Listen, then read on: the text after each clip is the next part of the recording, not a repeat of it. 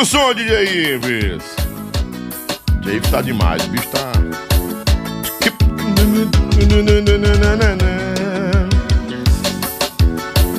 Rapaz. Rapaz. Olha, mixou.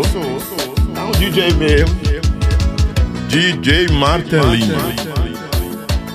E DJ Ives. É Ives com E, não é com I não, né? Muito bem, boa tarde, bom dia, boa noite para você de todo o Brasil e do mundo acompanhando a gente agora pela rede PopSat de rádios, mais de 300 emissoras em todo o país e também acompanhando a gente pelo nosso canal no YouTube, né? canal do Lobão Oficial, ou pelo stream do Spotify, Deezer e os outros que a gente usa também, né? Que a gente, é, de forma bem, bem... Eu ia falar uma besteira aqui. De forma gratuita, né? Também a gente e, e também é, agradecido, né? Com gratidão, porque essas plataformas levam o nosso conteúdo para todo mundo. Em qualquer lugar do mundo você pode estar assistindo a gente agora. E é muito bom isso, tá bom? Google Podcast, né? Uh, Amazon Podcasts também, né? Enfim, todas as plataformas de streams, as mais populares, nós estamos também, né? Eita, Pau Pereira! O programa hoje vai ser bom demais. Bom, bota um solinho aí, DJ. Bota um DJ Ives e DJ Martelinho. Bota um. um, um, um solozinho de sanfona, porque hoje nosso programa fala de sanfona, né? Fala do som mágico desse instrumento que embala nossos sonhos, né? No Nordeste, no mundo todo, né? Porque a sanfona, ó,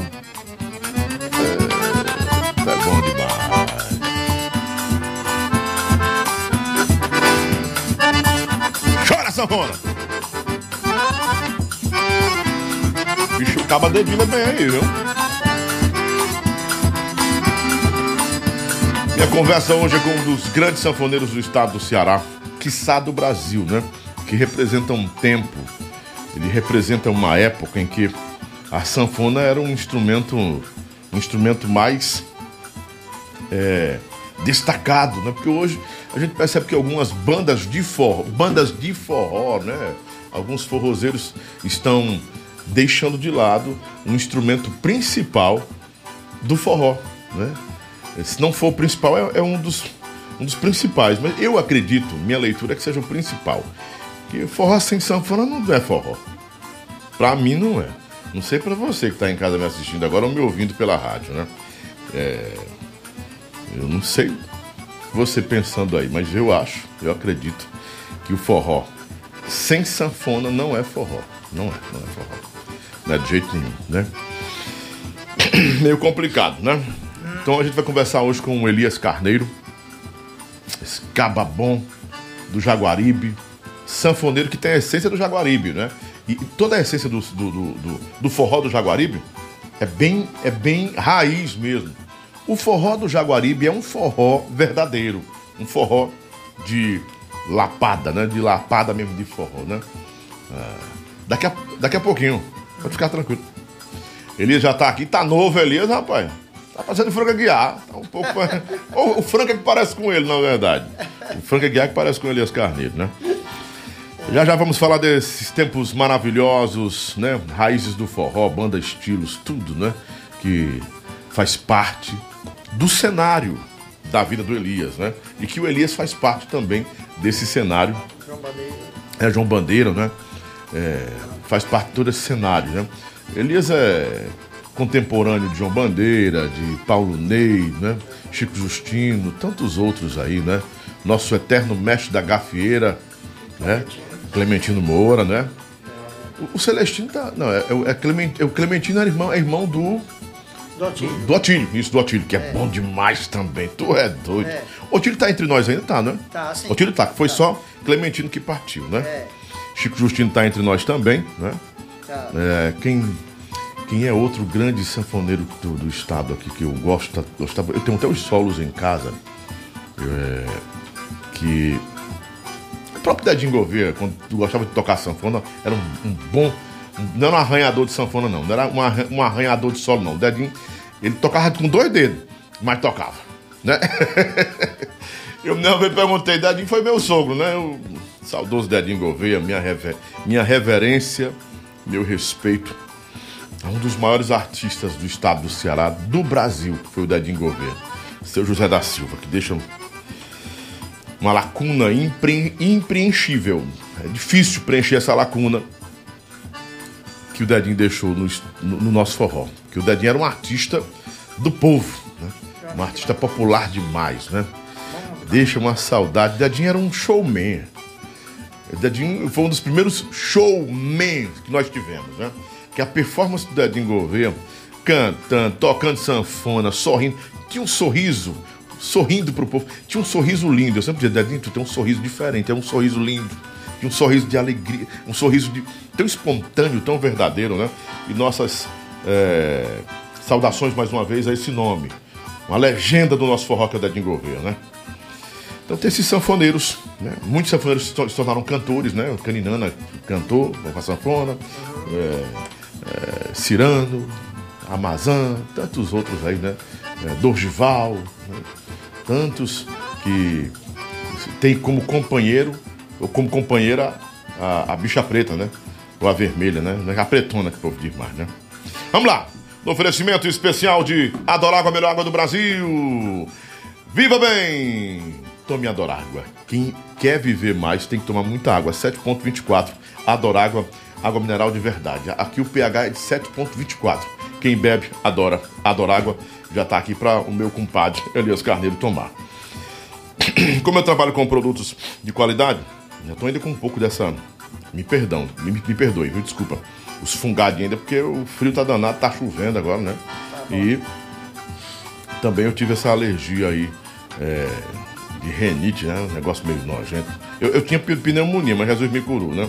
Mas fica aquelas sequelas, né? Você consegue... Pode bater uma gota d'água de, de, de, de chuva que você fica logo com medo. Glúten, lactose, caseína, colesterol, gordura animal, não tem nessa manteiga. Não tem. Glúten, lactose, caseína, colesterol, gordura animal, não tem. Aqui é manteiga Tainá. Produtos Tainá. O melhor do Brasil para você. Produtos Tainá. Eu falei Tainá. Para quem quer uma vida com saúde. Né? Aí tem também agora o nosso creme de alho. Creme de alho também Tainá. Tá aqui para você, ó. Opa, opa, aqui. Vou botar bem aqui que fica melhor. Creme de alho Tainá você vai levar para casa, viu? Você comer creme de alho com Show de bola. um frangozinho, uma carne assada e a manteiga para comer com cuscuzinho, que eu já comi hoje com cuscuzinho. Né? Foi um ovo. Eu sou adepto da, do, do, do, ovo, eu gosto do ovo. O ovo é um alimento que, traz vida. Eu como todo dia 10 ovos. Todo dia. Todo dia 10 ovos. Antigamente, você ah, o colesterol. Ih, mano, é colesterol. Isso é mito, rapaz. Ovo é vida, é o alimento mais rico em vida, né? Que nós temos é o ovo. Né? E o, o doutor Adriano Antunes estava falando isso para mim, que é nutrólogo. Disse: olha, o ovo é rico em todas as vitaminas e todas as, as propriedades que você imaginar. Os fisiote... É, os, os crossfit, aliás, crossfit não, os crossfit também, né? Mas os bodybuilder, os fisiculturistas comem 50 ovos, 10 ovos, 20 ovos. Tem um que acaba como 20 ovos por dia. É ovo demais, não é brincadeira não. Aí vem uma galinha, né? Eu como 10 band-aid. É, eu como 10 ovos. Ou, eu, eu, é, eu como 4 de manhã, depois vai, vai rochando. Eita, pau Pereira, pau Pereira, pau Pereira. Ô, oh, lasqueira. Rapaz, tá chegando mensagens aqui, coisa boa. Temos um oferecimento especial também de Pet Shop Passaré, só jogando na tela. Pet Shop Passaré, o melhor pet shop do Brasil. Tá com o Lobão também. Em um oferecimento especial também de Keck Info Store. A Keck Info Store, é, ela tem todos os acessórios que você precisar para o seu computador. Desde cabos, uh, conexões, um, enfim, os acessórios que você precisar. E eu acredito também que você pode ir lá ter, é, além dessas peças, você tem, também, tem, tem, também tem dicas especiais do Keck, né? Keck Store. Tá com o Lobão também uh, no oferecimento especial também de hot dog da Maroca, o melhor hot dog do Brasil. Tá com a gente também esse hot dog gostoso. Hot dog da Maroca. E nós estamos também uh, em nome de Esquina do Camarão, do meu compadre Edson, minha doutora, amiga doutora Fernanda. Luizão, um abraço. Sempre trazendo a janta pra gente aqui. Vamos comer aquele camarãozinho, aquela carnezinha de sol super gostosa que ele tem lá, né?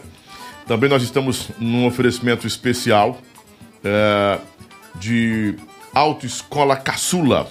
A Autoescola Caçula, ela tem toda uma equipe especializada, né, capacitada, gabaritada para poder lhe ensinar. É ou não é, Guilherme? Não, não? Guilherme tirou a carteira dele, tirou a, tirou a, a, a e a B, foi? A? A e B lá, tá vendo? Os 40 dias foi? Foi não, né? foi lá. Foi também? Te tirou em que? Uns 40 dias? Quando eu morava aqui. Uns 40 dias. A autoescola caçula é a autoescola do Forrozeiro, né? Foi uns 40 dias, não foi? Até menos, né? Dedé Brasil. É. Dois meses? É, 60 dias mais ou menos, é. A Dedé Brasil ainda, tá lá ainda, na Silas Munguba hoje, né? É. Silas Munguba, é. E nós estamos também no oferecimento especial de Levi Ambientações, nosso patrocinador master Levi Ambientações. Sempre com a gente na na Levi você vai encontrar os móveis luxuosos e agora tá em promoção, muita coisa em promoção lá, viu? Corre e vai para lá. Tem mais alguém, Marcelo? Bota na tela aí que eu não tô lembrando não, que eu tô hoje na correria também. Ah, Juliano Bezerra Ótica, né? Para, para aí. Eu te mandei uma mensagem, não era pra colocar ele não. Tem que cortar. Eu vou, vou dar, tu vai ter que bater daqui. Eu te mandei mensagem, não bota ele não, que ele tá mais não. Mas tu não viu na mensagem. É, só tem ela, é? Também no oferecimento especial de Doutora Camila Abreu, Odontologia, Estética, Reabilitação Oral no 997519954. Muito obrigado, doutora Camila. É a minha dentista, né? É, acompanha a gente, minha família, acompanha todo mundo. Um beijão, minha doutora querida, né? Belíssima doutora, talentosíssima, amiga do coração, uma pessoa que a gente aprendeu a respeitar e a amar pelo profissionalismo, pela dedicação. E você também, que está em casa, ó, você quer reabilitação oral, tá estética, ó, todos os processos odontológicos, doutora Camila Abreu, liga agora, fala com a secretária dela e reserva o, um dia para você fazer uma avaliação, é, onde ela atende nos, nos consultórios dela quanto nos outros que ela também atende, é, nas clínicas do 997519954, tá bom? E o Miséria Queima, né? Nosso Miséria Queima, que o Marcelo já está preparando também a maior audiência do estado do Ceará, meio-dia. Você já sabe, é com ele, aqui na tela, jogando Miseriqueima. Plantão Ceará. Informação atualizada. O dono da audiência tá aqui, negada. O dono tá aqui, o dono da audiência meio-dia no estado do Ceará. É ele, Miseriqueima, com o seu programa. O Ramon Gomes vem conquistando cada vez mais uh, audiência, vem conquistando também a empatia, a simpatia da população e, claro, o grande respeito por esse que é um dos maiores e melhores apresentadores do, do de informações, de notícias, né? Do, do, do, do, do target da, o policial, né? O segmento policial e a informação em si, também trazendo alegria toda. Miséria Queima, de 11h30 até 2 da tarde, tem o líder. Segue o líder, quem é ele? Segue o líder, Miséria Queima. O dono da audiência, cabaré chibateira aqui, não é brincadeira não. Olha aí, rapaz, tu é doido? Quem tem audiência é ele, papada. Ora, mas rapaz, papá, vamos embora, papá. Olha aí, mais menino, olha aí, misericórdia. Ah, que Que é isso? Acabou, tem mais ninguém não? Acabou? Olha aí, negócio de peninha, rapaz. Vou botar aqui. Ah, agora lascou mesmo. Bora conversar, né? Acabou de. Rapaz, só de começar uns 20 minutos, claro, pra sustentar o negócio, garantir o negócio aqui, né? Vamos embora? Bora prosear agora? Conversar sobre forró e sobre sanfona, música, tanta coisa boa e sobre os tempos áureos. Não é de um forró que deixa saudades, mas que tá aí, tá na pista, tá, tá em atividade, em plena atividade. Vamos embora, Marcelo.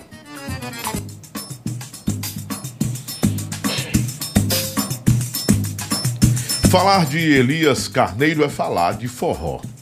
Sua sanfona, sua grande, inseparável companheira de muitas poesias e de uma sonoridade bem peculiar.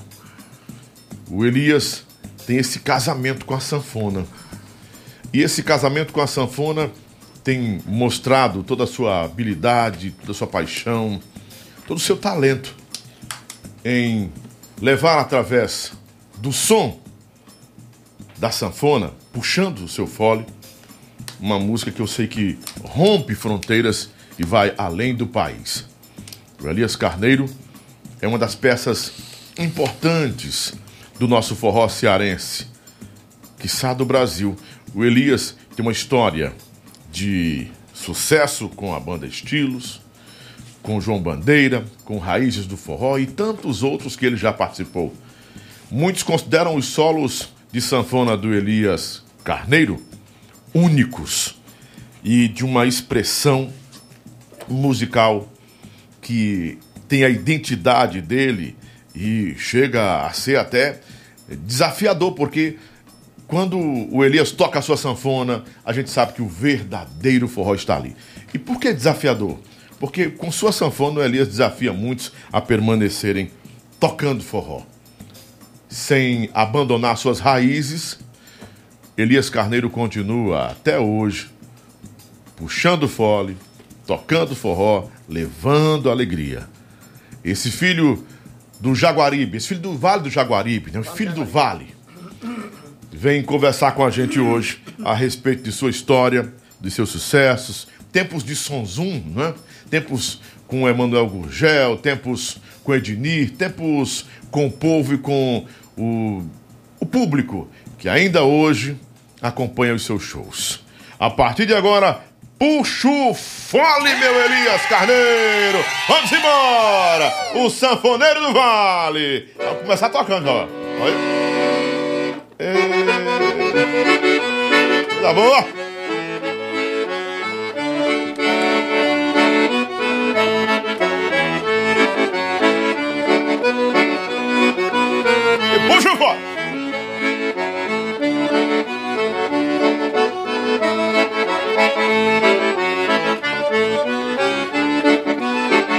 E o fole! E puxa! Puxa Elias Carneiro esse fole!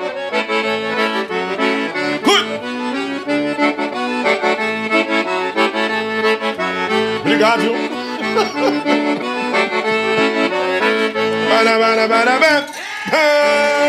Aí, rapaz, parece até o João Soares, né? Eita. Combinado. Tô muito. Tô melhor do que o João um pouquinho, né? Inteligentíssimo João Soares, né? Ah, já. É. Olha aí, rapaz. Tem gente aqui. Hum. Tudo bom, Elias? Tudo bem, graças Chega pra cá, bora conversar, né? Bora. Pronto. Tudo bem? Tudo bem, tudo tranquilo, né? Tudo tranquilo. Bom Graças- receber você aqui, meu irmão. Obrigado por ter atendido meu convite, né? O convite da nossa produção. A Rosângela hoje é minha produtora também. Pronto, e muito bom. uma parceira, né?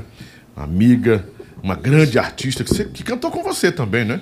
teve, teve no Isso, seu tempo, teve, isso, teve que ela isso. chegou, chegou bem jovem na, na banda Estilos, né? É, na, na, na verdade, assim, nós não fizemos shows juntos, Hum, mas assim, CDs que ela gravou na Sonzum que eu fui ser Ah.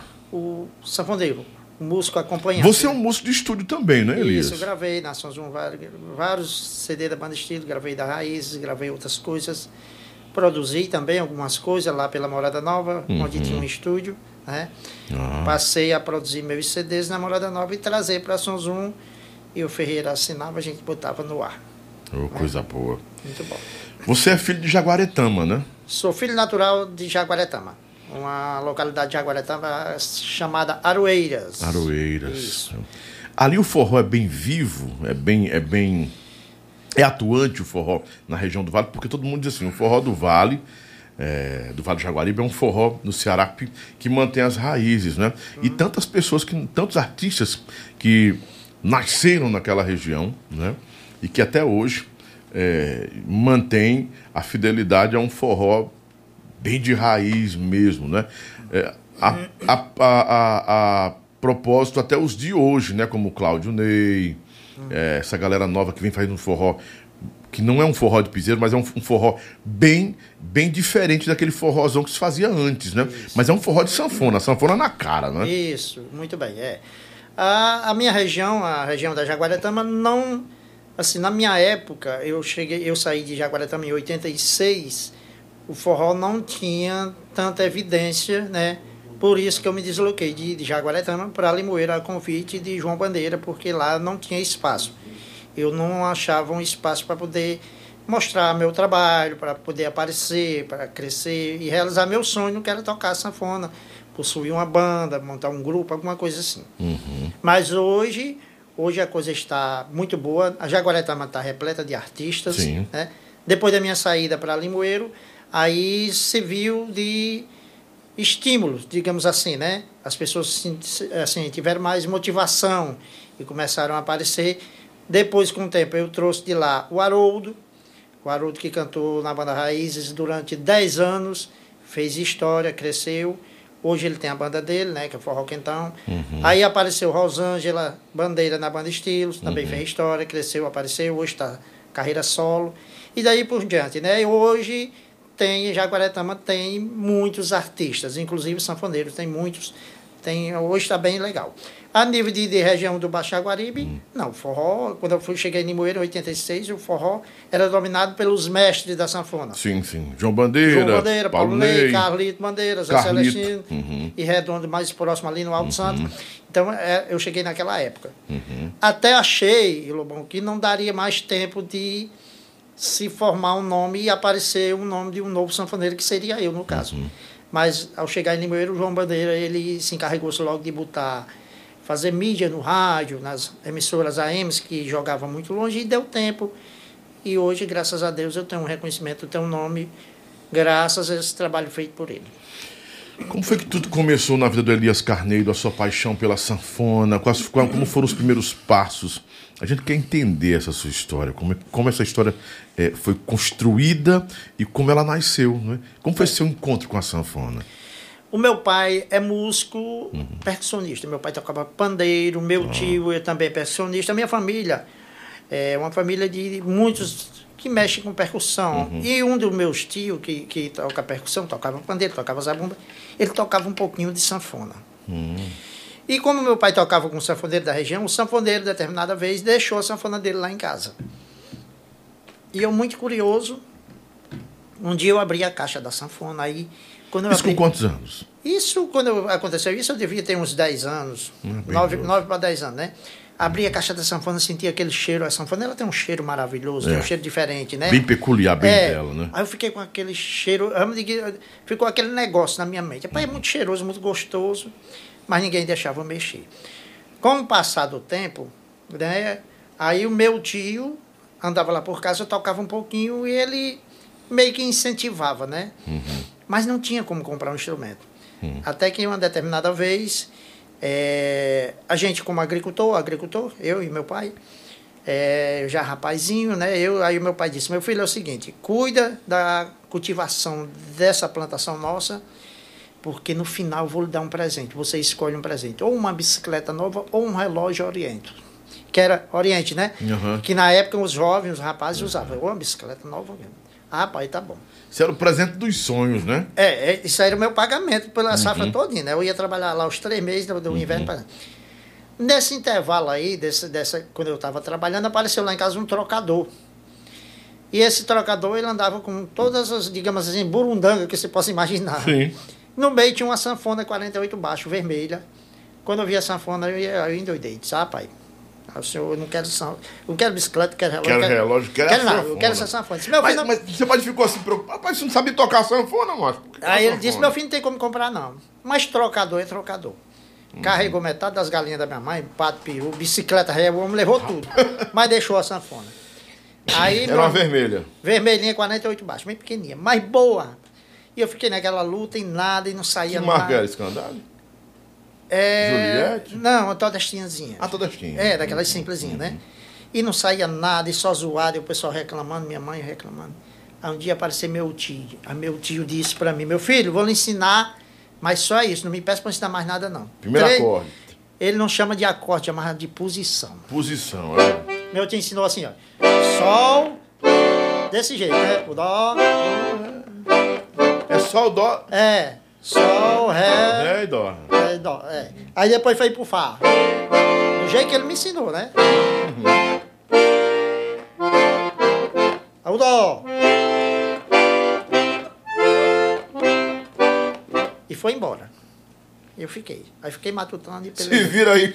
E fui. Ah, luta medonha.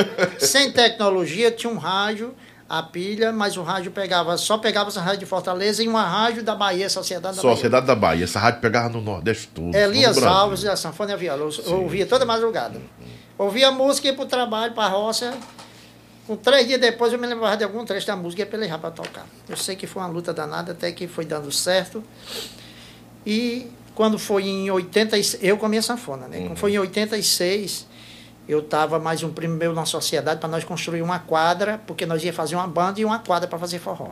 Mas até lá em 86, você já sabia tocar alguma coisa? Um pouquinho, já estava já tava Qual desarmado. foi a primeira, a primeira música que você pegou? Ou solo? O que foi que você. Qual a primeira que você aprendeu? Não tem como fugir. A primeira, assim, o mais prático é a asa branca, né? A gente passa para a asa branca, né? Eu pensei que você tinha ido é, espinho de bacalhau, escadaria, não, não. porque é pesado. Espinho de bacalhau. Eu Sabe nem tocar- conhecia. Sabe tocar espinho de bacalhau? Já tô, talvez nem me lembro mais. Não não? É. Mas assim, não tinha, não tinha como, eu não conhecia isso aí, não tinha como ouvir. Não tinha. Uhum. Um gravador, eu vim conseguir um gravador, é, aqueles gravadorzinhos desse tamanhozinho assim, eu vim conseguir já muito longe, já depois, para poder ouvir uma música, para botar numa fita. Uhum. Não tinha tecnologia, não tinha nada. E a gente, numa situação financeira muito ruim, Uhum. então a gente ficou dessa maneira. Aí quando eu estava nessa, nessa construção dessa quadra, eu mesmo fazendo os tijolos, fizemos uma caieira. Quando foi no dia de botar fogo na caieira, de tardezinha, Ah, chegou a notícia, a notícia chegou. João Bandeira vai tocar na pista que liga Morada Nova a Jaguaretama. João Bandeira era grande referência naquele João tempo, Bandeira era o né? maior- o maior Era o ídolo, né? É. Aí o meu primo disse, vamos, eu disse, "Rapaz, mas quem vai cuidar? Ele disse, não, pera ainda. Comprou um litro de pinga, depois uns cabas lá, deixou os cabas e corremos. Toramos lá uns 10 quilômetros de pés, chegamos no forró de João Bandeira. Aí o dono, um dos filhos do dono da festa, disse, eu vou botar você para tocar ali. Eu disse, não, vou de jeito de maneira. Já sabiam que tu, que tu mexia com Ele- sanfona, ele já, já via gente nos forrozinhos por lá, né? Uhum. Nos forrozinhos dilatados, já via gente por lá. Porque a gente vai desarmando e música só para acompanhar dava certo. Algumas eu fazia introdução, as, as outras eu não sabia, e por cima mesmo. Aí sei que ele, eu dei umas carreiras lá, o cara me pegou, levou, né? Corri lá, mas não deu certo não. Aí ele pegou, levou, disse, João Bandeira, daqui esse menino toca sanfona, bota ele para tocar aí. Aí o João Bandeira imediatamente botou. João Bandeira dava com dois filhos dele que tocavam com ele, que é o Carlinho, baterista, e o Zé Francisco, que é o filho mais velho, tocava contrabaixo. Quando eu peguei a sanfona, eu toquei alguma música nova. Muito nervoso, me tremendo todo, mas saiu alguma música nova. Isso eu conquistei, não o João Bandeira, conquistei os dois filhos dele, porque o repertório era novo. O menino era doido para tocar música nova, o João Bandeira não tocava. Se que na época, se bem que na época o João Bandeira tinha um trio de vozes lá da região Jaguaribana, os melhores.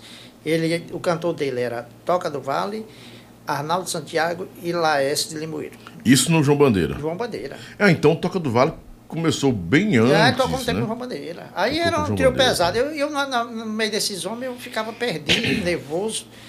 Mas aí, quando terminou, que eu toquei umas músicas lá, o João Bandeira disse...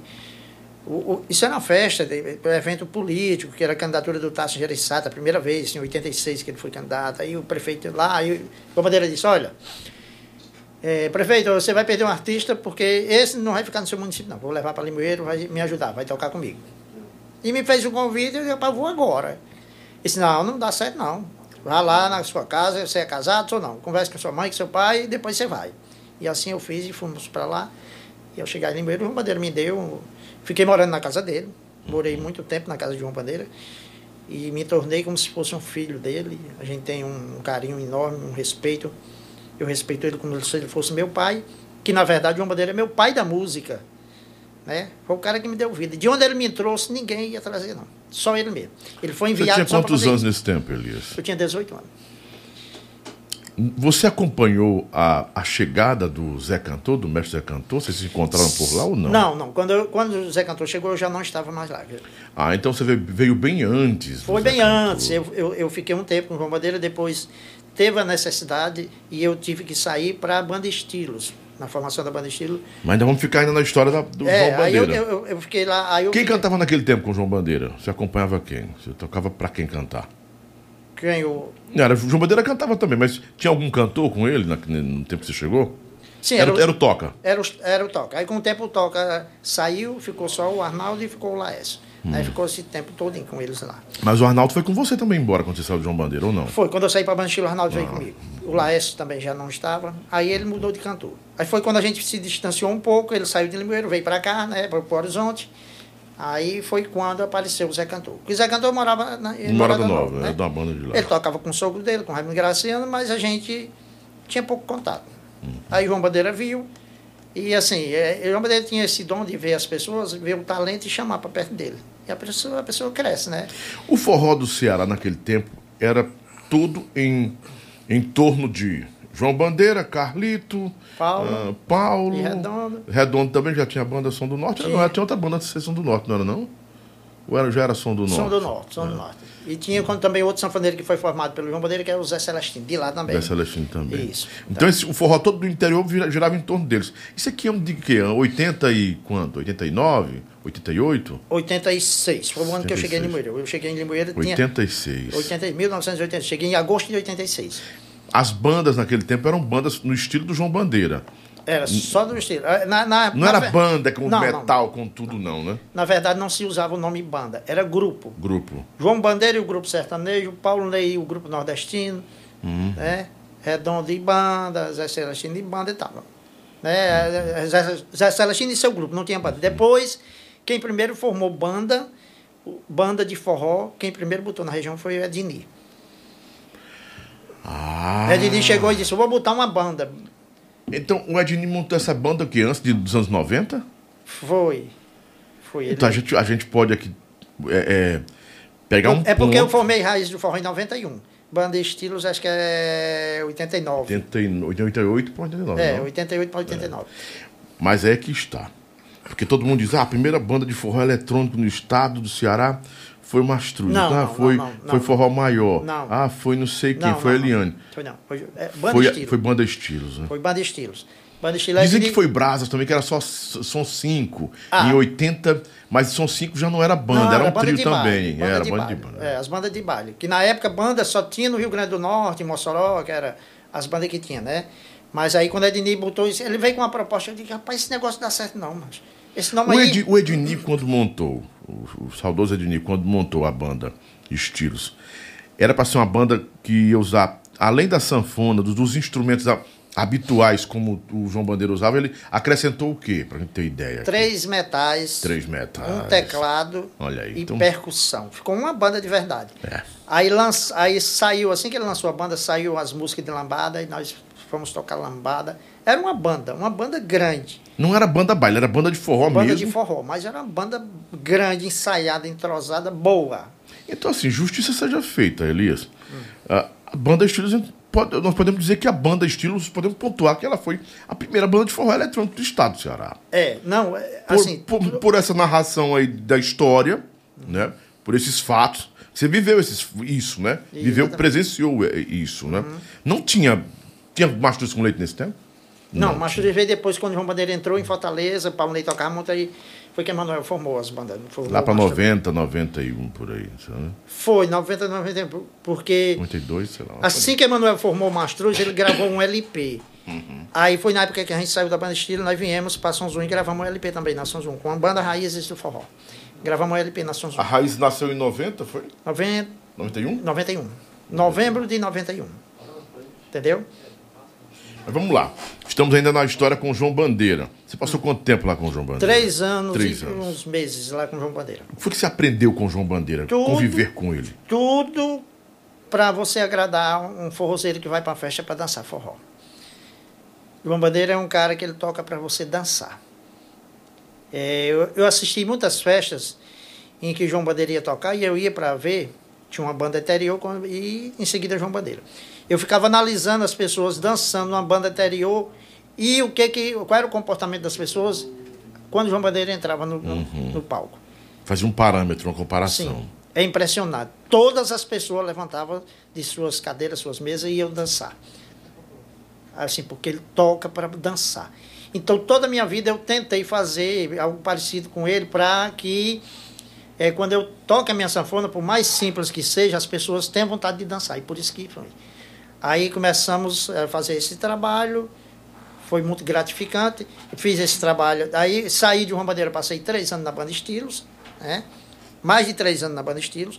Na banda Estilos eu tive uma experiência maravilhosa. Com o Edni é o meu segundo pai da música, já que João Bandeira é o primeiro, né? Quando você saiu do João Bandeira, por que foi? Por que encerrou seu ciclo lá? Pela proposta do finado Edni, né? Uhum. A proposta dele era muito tentadora, inovadora, e a gente pensava assim, né?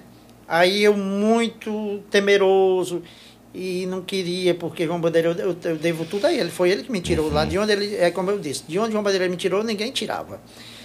Mas aí eu conversei com ele, ele disse, pode ir. Aí trouxe um irmão meu, um irmão de criação, para me substituir lá em João Bandeira, que é o Fernando do Acordeão.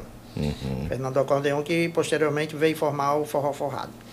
Ah, forró forrado. É, então assim, aí fui para a Banda Estilo por esse convite. Como fomos para a Banda Estilo, a Banda Estilo cresceu muito. Tanto cresceu de estrutura como musicalmente. Aí o Edmir... Mas como é que foi, foram os primeiros dias na Banda Estilos? Você está já falando de crescimento já do sucesso, mas antes do sucesso. Ah, o que aconteceu? Você viu degrau por degrau, detalhe por detalhe, a luta do dia a dia? Como, como era é, é, esse cenário com a banda Estilos no começo? Mas o começo da banda Estilos praticamente já foi um sucesso. Uhum. Tá entendendo? Por conta da estrutura montada. E era um grupo de, de rapazes, jovens, né? Com um nome diferente, novidade. Então, assim, tinha as dificuldades, mas já começamos tocando festa grande. Todas as festas nós ia tocando, já ia tocando. Aí imediatamente Edinho virou compositor, que ele já era compositor, uhum. né? Aí quando ele começou a fazer as músicas dele, quando ele fez Coração Velho, eu morava numa casa. Coração com... Velho, tá lembrando?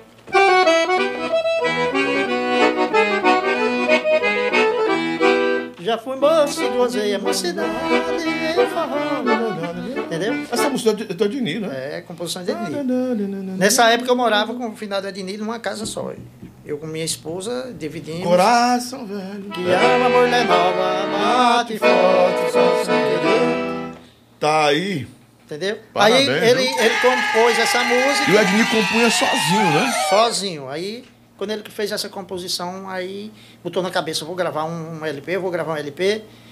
E fez o repertório e descemos em busca do Recife né? Somax Studio. Somax Studio. Corremos para lá. Produção de João Silva. João Silva. E gravamos esse LP. Fizemos o lançamento em Limoeiro, na, no BNB Clube de Limoeiro. Rapaz, uma festa do Então, o primeiro do... LP gravado pela banda Estilos foi em Recife, lá no Somax. Foi lá em Na Somax, Somax que era um antigo estúdio da Gondil, né? Pois é. Na produção de João Silva. Aí o LP foi um sucesso. Os mil CD que ele, os mil LP que ele trouxe, vendeu todos na primeira festa comprava uma mesa e ganhava. E era LPzão, né? Era o bichão, ele foi buscar no carro, foi buscar em Recife. Bolacha preta. Trouxe um carro, chegava inclinado. Mil, né? mil discos, Mil discos dentro é. do carro, tá entendendo? Aí pronto.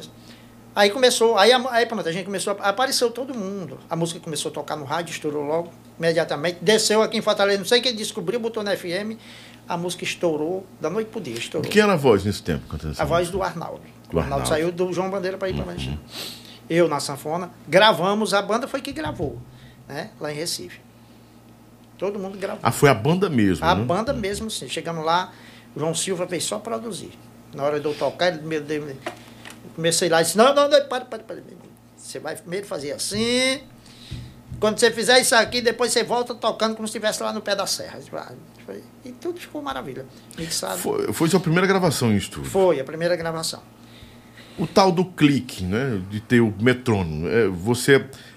Nessa época lá nós bem? não, nós não ninguém, usamos. Ninguém, ninguém tocava no ponto. Não, ninguém... nessa época lá nós clique. não usamos. Como era ah. banda e era ensaiada, nós fizemos da nossa maneira. E ficava reto, sim? Ficou, mais ou menos, ficou mais ou menos. Uhum. Né?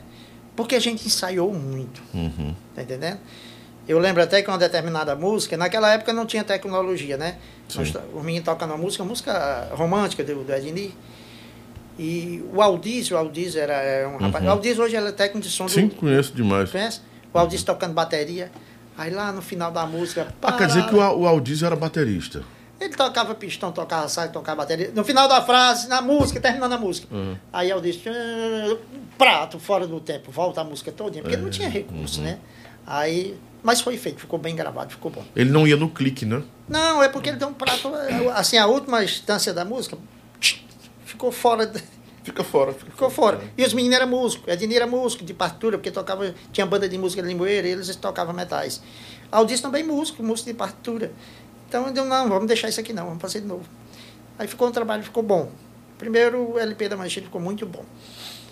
Você falou do Aldísio. O Aldísio encontrou com você lá, porque ele foi seu sócio também Foi, depois, né? né? Foi sócio. Mas na frente foi seu sócio. Foi, você encontrou com ele lá? O seu encontro Foi porque quando o, o, o saudoso Ednir foi formar a banda Estilo, ele pegou logo Aldis para fazer o som. Aldis é um excelente técnico de som. É, tem ouvido demais. Né? Ouvido Aí- muito apurado.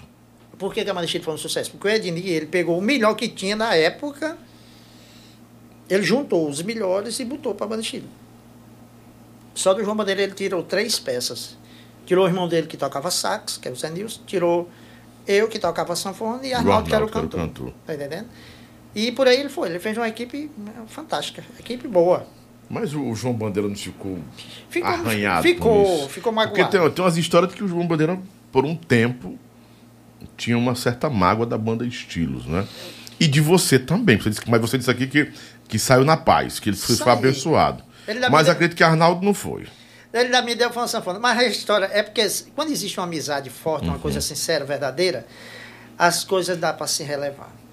João Bandeira, eu morei muito tempo dentro da casa Uhum. dele. Então João Bandeira tinha, quando eu cheguei, João Bandeira tinha três filhos grandes e o Júnior Bandeira era rapaz menininho, se arrastando pelo chão. Uhum. Sim. Então eu morei muito tempo dentro da casa dele, ficou aquele amor, aquele carinho, aquele respeito. Então depois eu conversei com ele e ele me deu uma sanfona. Aí foi quando eu vim ter a certeza que ele não tinha mágoa de mim. Ele me deu uma sanfona, porque eu fiquei sem nada, não tinha nada. E o Arnaldo não teve essa mágoa toda porque eles eram compadres.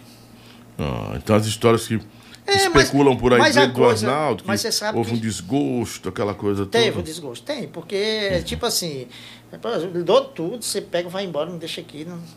Eu, eu me sentia mal, mas assim, o projeto do Ednir era muito ambicioso. E era grandioso. E deu certo, porque eu fui gravar. Tinha um detalhe também, né? Assim, sem querer interromper você. O João Bandeira era sucesso? Era. Uhum. Mas era, não é que ele era acomodado. Existia uma zona de conforto ali, ele não sairia dali jamais. É. né? Ficaria só ali, onde ele estava fazendo, fazendo sucesso, onde era bem. Não tinha é, essa, essa, essa ideia do, de avançar mais, de ir além do, daquilo ali, né? E o Ednir queria fazer isso. Não, o né? Ednir ele fez o projeto novo, uma ideia nova, coisas novas. Assim, a gente que tinha medo. Porque para mim era muita coisa. Rapaz, esse negócio era que ia dar certo, é muita coisa. Mas, mas terminou que deu certo. Para João Bandeira se viu como incentivo, porque João Bandeira logo ele veio embora para o Horizonte. Logo, João Bandeira fez um repertório, gravou um LP, foi um sucesso do tamanho do mundo. Zé Cantor chega também. João- né? Zé Cantor já cantando. Chico Ben, que é um sanfoneiro de primeira qualidade, foi tocar. Quer dizer, aí ficou uma banda. João Bandeira, sempre teve uma banda boa. Ele não toca com banda ruim. A banda dele sempre é primeira qualidade. Então ele gravou, aí foi quando começou a despontar. Sucesso, né? João Bandeira fazendo os solos dele, botou solos lá no, no LP, músicas boas, e daí não parou mais. Tem um legado de muito sucesso. E graças Foi, foi onde nasceu. o- Ai, que dor de dentro da gota serena. Sim, mas aí o Dor de Dente já foi bem, bem antes. Foi com você? Não, não, não. Quando o João Bandeira gravou, eu já não estava mais na banda. Né? Ele gravou a primeira, ele gravou para fazer sucesso, foi para comer batom.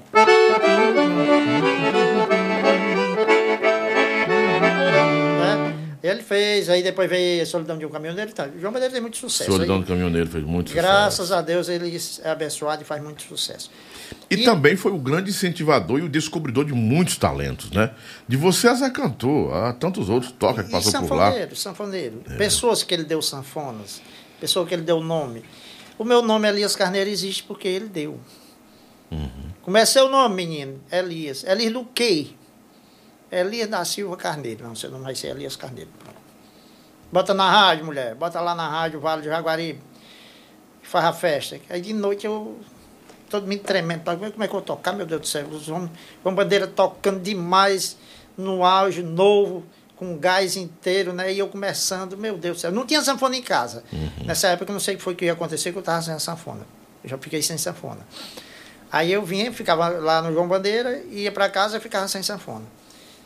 Teve uma época que eu até achei, não, eu vou desistir disso aqui, porque eu estou fazendo o homem passar vergonha, porque quando eu ia tocar não, não conseguia, não, ficava muito nervoso. Né? Mas era o peso da sanfona de João Bandeira. O nome. O nome. É, pesa. Quando eu botava a sanfona no peito, aí pronto, desandava. A minha salvação foi o irmão do Toca do Vale, que um dia numa festa lá no Espim. Uhum. Acho que todo mundo sabe o que é Espim, né? Sim, a terra do Toca onde ele é, nasceu. Uma festa lá no Espim, aí um irmão do Toca do Vale disse, Ei, sanfoneiro, vem cá. Eles, cadê? Vamos tomar um ali. Eu disse, não, não vou não, porque meu patrão pode brigar. Aí ele disse assim, briga nada, ele já tá bêbado ali no bar. Aí tomei umas cachaças, fiquei corajoso. Aí toquei o repertório ensaiado, todo bem bonitinho, não errei nada. No outro dia até o cachê aumentou, ficou bom. E daí pra cá aí perdi o medo e foi dando certo, graças a Deus. História, história é, que marca também a história do nosso forró, né? Que está na galeria do, do nosso forró do Ceará, forró do Brasil, né? Porque o forró do Ceará, ele, ele foi além da porteira, né? Foi. foi bem olha, além da porteira, né? Olha, eu, eu, vou te dizer, quando eu ouvi a música da banda Estilo tocando na FM em Fortaleza, na FM 93, aí eu fiquei assim, meu Deus do céu, a música chegou interessante que essa música tocou, alguém botou para tocar, porque uhum. alguém descobriu. Sim. E de repente a música estourou, porque era novidade, era uma música com uma letra diferente, uma música boa, uhum. né?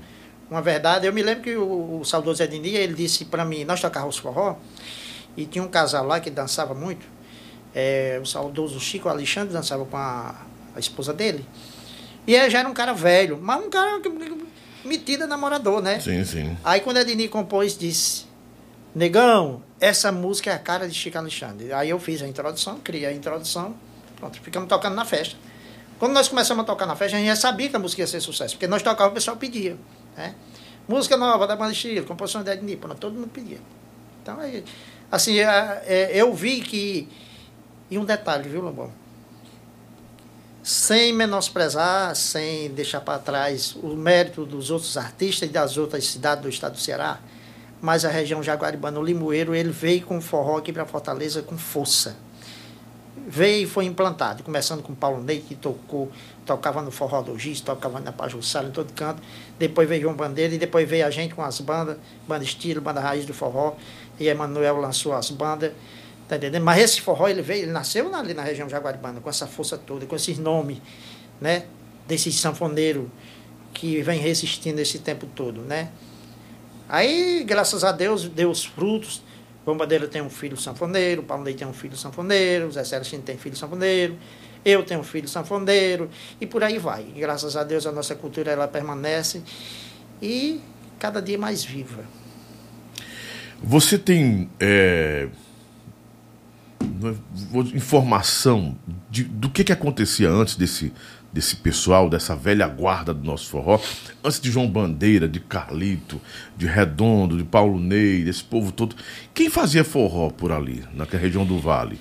Rapaz, tem uns nomes antigos, né? Tem pessoas antigas. Que eles devem ter inspirado esse povo tem, a, continuar, tem, né? Pessoa, tem pessoas que já faleceram. Eu queria Mundico. muito saber disso para é, pontuar. Tem, tem Mundico da Serra Azul, que foi um cara Mundico que eu não... da, da Serra Azul. Mundico da Serra Azul eu não conheci. Mas outros nomes antigos que fizeram sucesso na época, bem mais velho do que João Bandeira. Zé Simão, sanfoneiro. Crist... Lá de Morada Nova tem, tem, tem o. Finado Benedito Carneiro. O Benedito Carneiro e o, e o, o, genro do.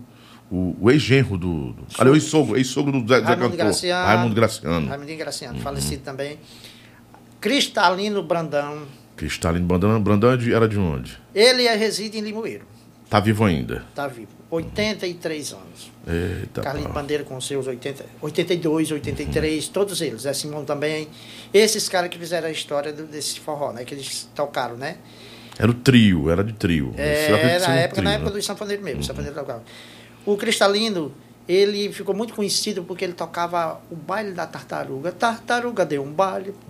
Aí tocava também, você vai me matar de rir, fazendo cócega. Até hoje ele faz sucesso. Né? Tem a safona dele, faz o show dele, a apresentação dele. Essas músicas, assim, que tocavam, eram de, de, de quê? De Marinês? Quem era? De, de Gerson? Quem era? É, a, a, Ou eram, eram autor, autorais mesmo? Não, o Vale da Tartaruga é de Zé Gonzaga. Zé né? Gonzaga, é. sim. Agora, o, o, a gargalhada eu não estou lembrado de quem. Mas aí eles faziam sucesso, eles tocavam. Uhum. O Zé Simão, desculpa, o Zé Simão. Zé Simão, ele começou a cantar samba tocar e cantar samba, né? Uhum. Que, inclusive, João Bandeira na época não cantava, ele tinha, sempre teve muitos cantores, Mas aí a história de João Bandeira começar a cantar samba foi na Morada Nova, porque ele tocava lá. E João Bandeira tocando na Morada Nova era como. Era mesmo. É, chegava um artista grande, João Bandeira fechava o tempo. O samba. Aí ele tocava nas mesas. O samba. É, pronto, o samba, o samba com sanfona em mesa, mais, mais ou menos uma. Você veio se tornar gafieira? É. Gaf... Mas ele tocava samba mesmo. Samba mesmo aí, o samba mesmo? Ele tocava. Aí o que é que acontece? Mas com a sanfona? Quando tocava com a sanfona. E pandeiro. É. Quando ele tocou nas mesas, tocou muito, ficava bebendo, terminava a festa. Aí caiu na ideia dele tocar nas festas, né? Aí ele começou a tocar com a banda completa, bateria, baixo, guitarra, uhum. e ficou muito gostoso, ficou muito bom. Esse sucesso dele todo se deu-se a gravações de fita. Ele tocava em Morada Nova e o pessoal gravava as fitas. E até que um determinado tempo aí alguém descobriu essas fitas por aqui, acho que o Assis Monteiro descobriu e pegaram esse repertório que ele tocava lá e mandaram ele gravar e deu esse sucesso tudo, né? Aí, é Além de João Bandeira, quem foi sua grande inspiração na sanfona? Depois você começou a conhecer a, a, a, a sonoridade desse instrumento, quem foi que lhe inspirou mais? Eu achava que. O meu sonho era conhecer Paulo Ney. Uhum. Porque eu, eu pivetezinho, lá, lá ouvindo rádio, o Paulo Ney fazia muito programa de rádio. João Bandeira, João Bandeira eu ouvia pouco. Mas o Paulo Ney, o Paulo Ney tocava muito na região da Jaguaretama, eu ouvia muito. Então, para mim, o melhor sanfoneiro que tinha era o Paulo Ney. Quando eu conheci João Bandeira, eu já vi que João Bandeira tem um outro estilo e já comecei a gostar de João Bandeira pela maneira que a gente foi apresentado e pela pela a história de vida que aconteceu entre nós dois, né? O João Bandeira, quando chegou, veio mais comercial? Eu, veio não, com uma proposta diferente da do Paulo Ney? O João Bandeira tem um, é, um, é um comerciante diferente, digamos assim. uhum. assim. Ele vende um produto diferente. Uhum. O Paulo Ney, eu achava bonita aquela puxada dele. O Paulo Ney puxa uhum. fora com... Tem um estilo dele, né? Eu achava muito interessante aquilo. É mais, mais ga gauchesco, eu acho. É, Paulo aí... A, a, a, as posições, né? Aí João, é, João Bandeira já é diferente. Não sei se você concorda, não sei se... Não, mas ele tem, tem um estilo dele. Uhum. O Paulo Ney andava com um chapéuzão grande, tal, era todo, né? Tinha um estilo dele próprio, cabelo grande. Eu, eu, achava muito bacana aquilo. Quando eu conheci João Bandeira, eu vi aquela pegada de João Bandeira. João Bandeira tem uma pegada envolvente para se dançar. Então, não, eu, eu, Jesus me botou no caminho certo. Esse cara aqui é a pessoa que vai me ajudar. E graças a Deus. Ainda hoje, é, a gente tem um contato muito bom, um respeito muito maravilhoso. Recentemente ele fez um show num, num clube que eu tenho lá em Limoeiro. Ele foi lá, tocou, um show maravilhoso, fez quase duas horas de show, não pegou nem na cadeira para sentar. O mestre João Bandeira está com 80 e quantos anos? Não, está em 74 anos. 74? Ah, está novo. Está novo. Tá novo. Mas João Bandeira tem vários problemas de saúde. É. João Bandeira tem vários problemas de saúde, e, mas graças a Deus ele é muito forte. Tem uma pessoa que cuida muito bem dele e está dando certo. Ele, e a gente tem essa sintonia muito boa. Muitas histórias do acordeon, da sanfona, né? Uh, e principalmente as histórias desse forró do Vale, do Vale do Jaguaribe, que eu gosto muito, que eu, é, quando, quando, a gente escuta um forró feito lá no Vale do Jaguaribe, a gente sabe que o forró é autêntico, né? Porque destaca a sanfona, tem sanfona, e o balançado é diferente, né? O balançado do, do Vale, você tem ideia, como é o balançado do forrozão pegado do Vale, do Vale do Jaguaribe? O forró de poeira mesmo, que o povo diz que é piseiro hoje, mas é o forró de, de chão batido. Eu vou fazer para você uma música minha que fez sucesso, tocou. Eu acho que nunca uma música instrumental tocou tanto em tantas rádios como essa música minha. A música é Delírio, ela tocou. Eu acho que na época a Rede São José tinha quase 200 emissoras repetidas. Por aí. É. E ela era a abertura do programa Moção. Uhum. E o negócio era mais ou menos assim.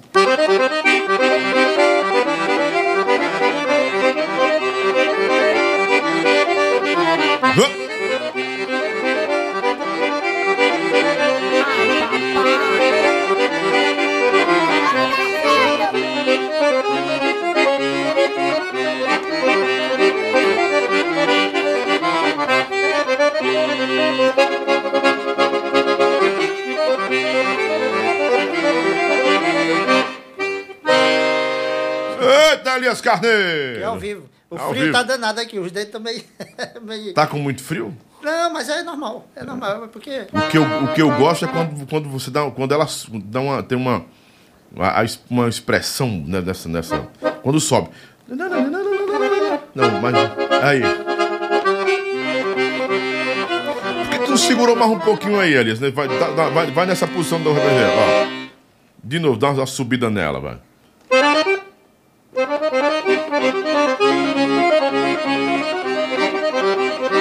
Agora, subindo.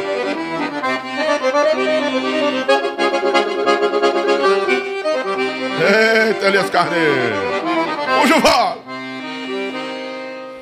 Ela cresce muito, né? Quando É. você dá. Eu, eu não sei que posição é essa aí, porque, assim, eu sou autodidata, eu fico aprendendo e perguntando, né? Pois é, isso aqui foi um dos solos que eu fiz. É, na época, quando nós gravamos, eu gravei um, um CD, na, depois do meu LP, nós gravamos um CD na Som Zoom. E nesse CD veio esse solo. Uhum. Esse solo veio e depois o Emanuel se despertou e fez. Quando a música entrou no programa do, do Moção dele, depois ele fez um CD só solo. Aí botou um bocado de gente em evidência, um bocado de sanfoneiro que tinha um solo, ele botou em evidência. Emanuel me disse que na época que ele dançava forró, se o sanfoneiro não passasse o som pelo menos com 30 minutos ou 40 de solo, para ele já não prestava. É tanto que Emanuel fez um sistema, uma, umas transmissões, uma época, e de uma banda para outra, a banda não parava e ficava tocando os solos. Foi onde entrou meus solos. Aí todo mundo pegou meus solos. Porque é, dois tonzinhos, fácilzinho, bem comercial, né? Para tocar, não, não vai perder muito tempo. Né? Aí uma banda, de uma banda para outra, sanfoneria tocando, e ficava aquele instrumental, transmissão ao vivo pelas FM. E começou. É, é tanto que hoje, hoje eu ainda passo o som, ainda tem ambientes em determinado local que eu toco 30 minutos de solo, 30, sem parar, passando o som. sem intervalo, passando o som 30 minutos. 30 minutos, aí o salão enche. Aí não paro mais não. Mas solo dançante, né? Solo dançante, né? Assim, Ó. Eita, barbeiro! Vou até botar aqui. Isso é forró, isso é forró com Elias Carneiro. Ao vivo com o Lobão. É a sanfona do Vale do Jaguari. Isso é forró. Meia hora só de peia. Só de sanfona.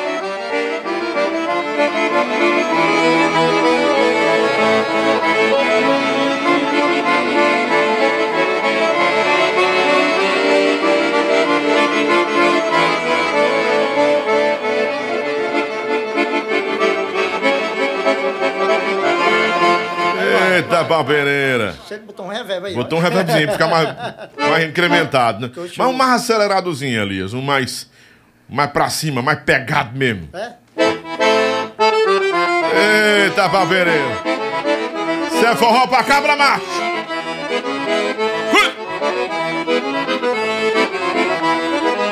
Eita, barbeireira.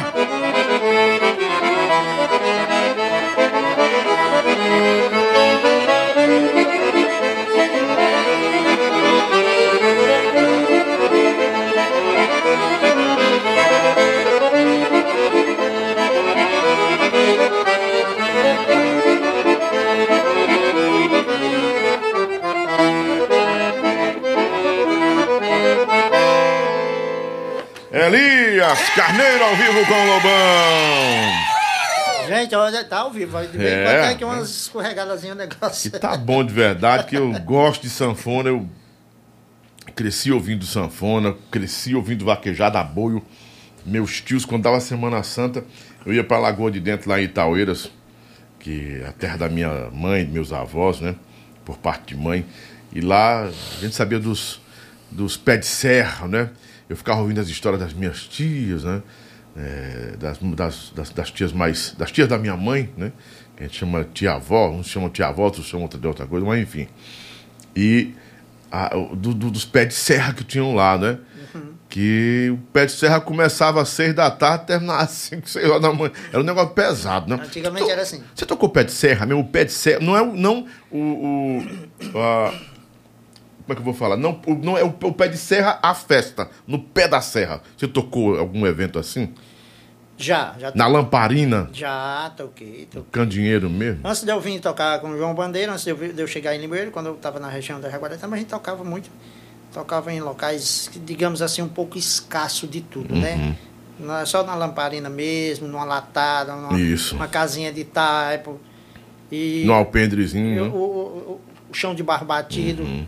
Depois ali de uma hora, uma hora e pouco de dança, aí o pau de poeira cobre. Disse, ah, É porque o, povo, alguns, algumas pessoas hoje, alguns, algumas pessoas que gostam de forró, não sabem que naquele tempo, quando a gente chama forró de chão batido, era esse forró da poeira mesmo, que, o- povo diz, ó, o piseiro, piseiro na. Ah, meu irmão, a poeira já comia muito tempo. não, atrás, é barro né? mesmo, barro mesmo, porque não tinha cimento. E só molhava. Eu lembro que eles molhavam lá para não Aguar. se. É, aguar. Ficava aguando, para aguar, É, aguando. por exemplo, tava muita poeira, aí o pessoal dava paradinha, o cabelo do negro ficava branquinho, branquinho.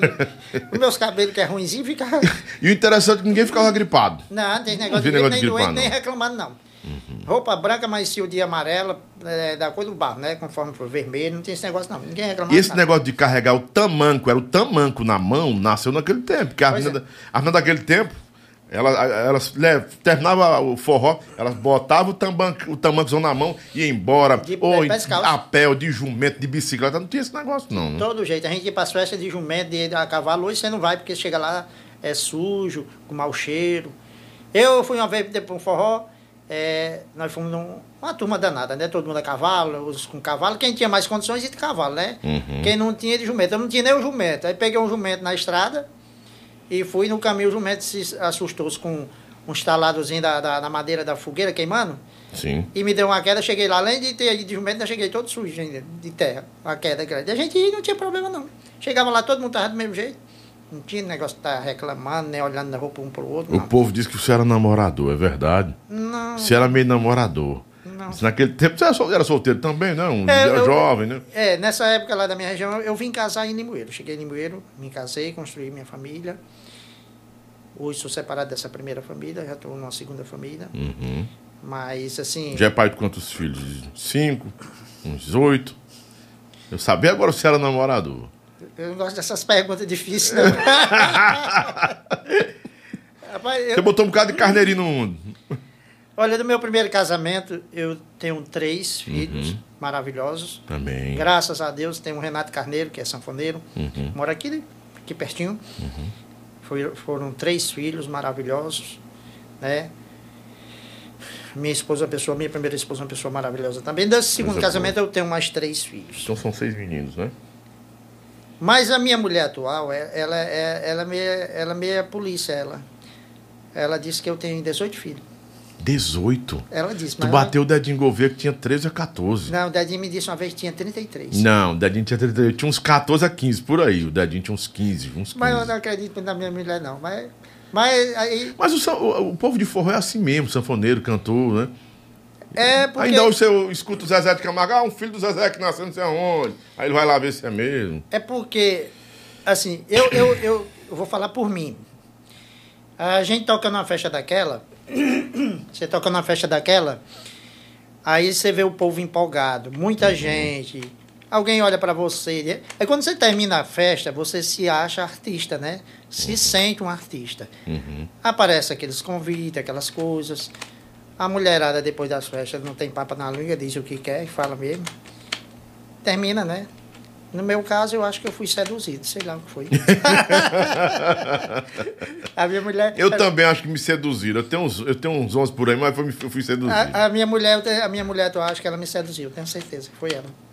Porque eu era firme, mas aí tem dia que a gente tá frágil, né? É Muito- verdade, Muito, é. frágil, aí aconteceu isso. Mas, Mas você, eu- você tinha fama de namorador. Você tinha fama de namorador. Pra Elias Carneiro é namorador. É, não, é, é só os momentos assim que. São, é, são lendas, né? É, essas, essas meninas, elas ficam com esse negócio, e, né? Fica seduzindo a gente, a gente num momento frágil, cansado, com sono. Carente, não é? Né? Termina a festa com as quatro na cabeça. Elias, quando você partiu para a banda Estilo, você disse que foi um projeto ousado e você abraçou esse projeto com o nosso saudoso Ednir. Ednir não teve, não teve muito tempo para poder aproveitar a obra dele, né? Lamentavelmente, ele, assim, ele era para estar entre nós, né? Aconteceram vários, aconteceram vários problemas, né? E terminou que ele partiu precocemente, eu acho. Mas assim, ele estava numa caminhada muito boa. Ele tinha uma amizade muito maravilhosa com a Rita de Cássia. Ele ia muito ao Alto Santo. E ele já compondo. E ele, ele fez assim. ele começou a fazer um círculo de amizade entre as pessoas que eram compositores da época e estava fazendo aquele movimento. Então estava ficando muito bacana. Sabe, ele estava fazendo um movimento muito bom. E cada dia que passava aparecia com canções mais lindas do que as outras. Uhum. É, e infeliz... tudo autoral, não tinha negócio de versão, não. Não é tudo não, autoral. Música, é. Só música dele, música mesmo. Infelizmente, na época a gente não tinha, não tinha como gravar, não tinha tecnologia de nada. Então ele fazia uma música que amanhã a gente já esquecia. Eu convivi muito com ele, porque a gente morou muito tempo junto, dividimos a mesma casa, né? Uhum. Uma casa dividida para eu, minha esposa e meu filho, que eu só tinha um filho na época, ele e a namorada dele. Uhum. Rachado da água, a luz e o comer. Lá no Limoeiro? Sim, lá no Limoeiro. Mas eu dizia, mas não aparecia nem para comer, não. Eu morava aí, porque eu era o sanfoneiro dele, né? Uhum. Não, pode morar aqui comigo que dá certo. Aí ficou aquele negócio, eu não, não achava nem que ele fosse meu patrão. Porque a gente morava junto, tem aquela conversa toda, e ele, eu via toda manhã que ele acordava as composições que ele fazia. Deixou muita coisa escrita, não deixou? Deixou. Os irmãos dele têm acesso a um bocado de coisa. Mas assim, como eu te falo, ficou muitas coisas escritas, mas não tem a melodia. Ninguém lembra. Não tem a melodia. Não tem. Não ele tem. não cifrava, né? Não, não. Ele só escrevia e deixava uhum. ali, né? Ele era então meio ficou mais poesia, né? Ficou mais para poesia. Pois é. Mas assim, fez muita coisa interessante, muita coisa boa. Se vivo hoje ele estivesse, a gente teria muita coisa boa, né? Como Rita fez muitas canções maravilhosas, ele também estava no mesmo caminho.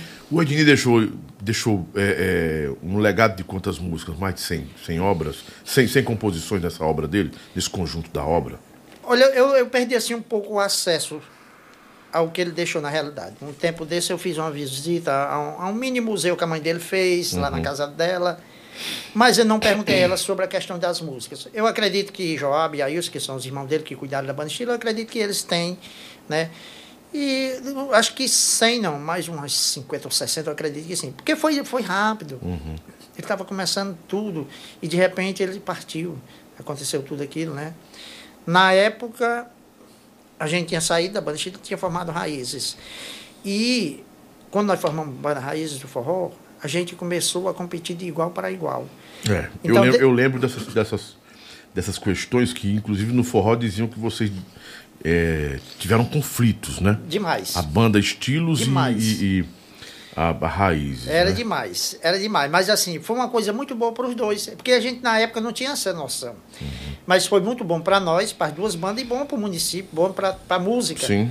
Porque a gente estava brigando para ser melhor do que o outro. Imagine você querer botar no mercado um, um produto melhor do que o outro. Uhum. E esse produto sendo música. Aí tinha, né, uns arranhões, umas coisinhas assim. Mas, graças a Deus, tudo hoje é amizade. Todo mundo é amigo, todo mundo se fala, não existe malquerência, não existe nada. Eu fui sócio com da Banda Estilos, devo demais a eles, favores demais, quero bem demais. Então são pessoas maravilhosas. Depois disso tudo, você foi sócio deles na Raiz? Fui. É porque a Banda Raiz ela foi formada por três pessoas. De repente eu fiquei. É, um dos sócios saiu, aí ela foi. Nós fomos agregados à Banda. A Banda Estilo tinha uma outra banda, então formamos um grupo com três bandas. E... Você saiu da banda Estilos por quê, Elias? já que era um ambiente de amizade, de respeito, de parceria com o finado Ednir? Olha, quando o finado Ednir ele, ele começou a perder é, o controle da situação financeira da banda, ele começou a perder.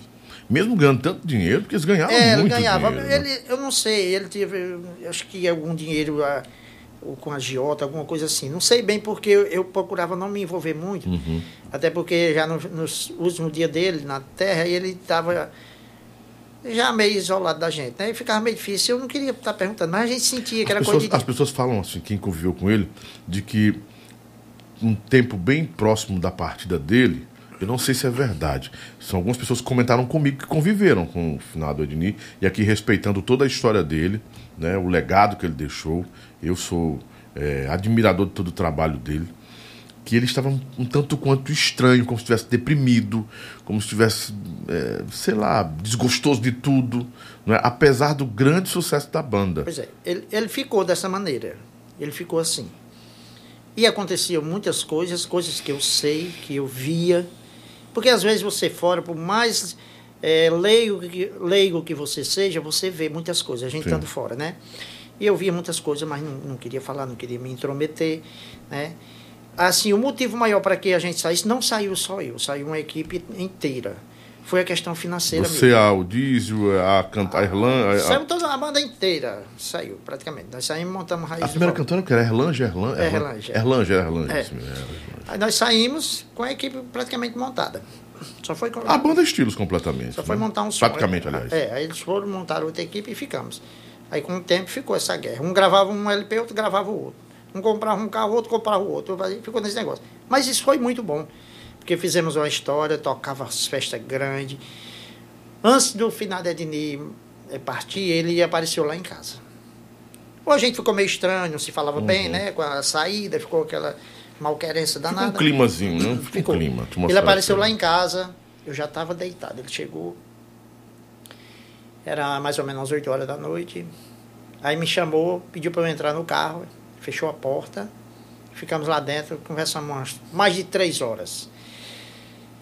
E ele me contou muita coisa, falou muitas coisas, coisas assim que eu achava que era fantasia da cabeça dele, mas não era, ele estava falando a verdade.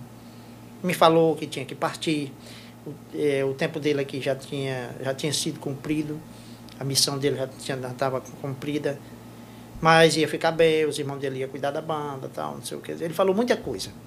Isso não lhe assustou, não? Porque Não, não, Se eu sou, chegar pra você, uma pessoa que você conhecia há tanto tempo, dizer, olha, acho que acabou meu tempo aqui na Terra. eu, eu sou um partir." cara meio, meio tranquilo para essas coisas e eu, eu via. Talvez você não deu crédito, ou, ou deu crédito pra isso, ficou assu... Eu dei, mas eu não tinha como intervir. intervir, é verdade. É porque ele estava ele tava tão decidido naquilo. Ele estava me falando, mas ele não falava que ele ia cometer suicídio, nem que ia acontecer. Ele falava que o tempo dele já tinha se esgotado aqui. A missão dele já tinha cumprido. Tá entendendo? E outras coisas que ele falou muito, né? Conversou muito. Ele me convidou para a gente fazer o encontro das irmãs gêmeas do Vale de Jaguaribe, que era Banda Raiz do Forró e Banda Estilos. Porque a gente tinha essa malquerência danada e ele estava assistindo isso, mas ele estava do lado, né? Os meninos estavam cuidando, o Ailson, o jovem, cuidando da Banda Estilo, e ele estava vendo que tinha essa malquerência danada, essas, né, esse pega que a gente Esse tinha, conflito né? direto, né? né? Mas aí ele disse, não, vamos fazer. Eu, aí eu comu- comuniquei aos meninos, ele foi até a mim, eu digo, olha, a Ednei está me procurando para a gente fazer uma festa junto, as duas bandas. Celebrar a paz. É, e eu digo, tá bom, e eu já estava conversando com os meninos, de repente ele partiu. Quem eram os meninos? Era o Dízio, o Erlange? É, no era? caso era, é, porque nós ficamos sócios, eu, o Aldísio e o Arnaldo, o, O Arnaldo, cantor, né? cantor, uhum. Era o sanfoneiro, o técnico de som e o cantor.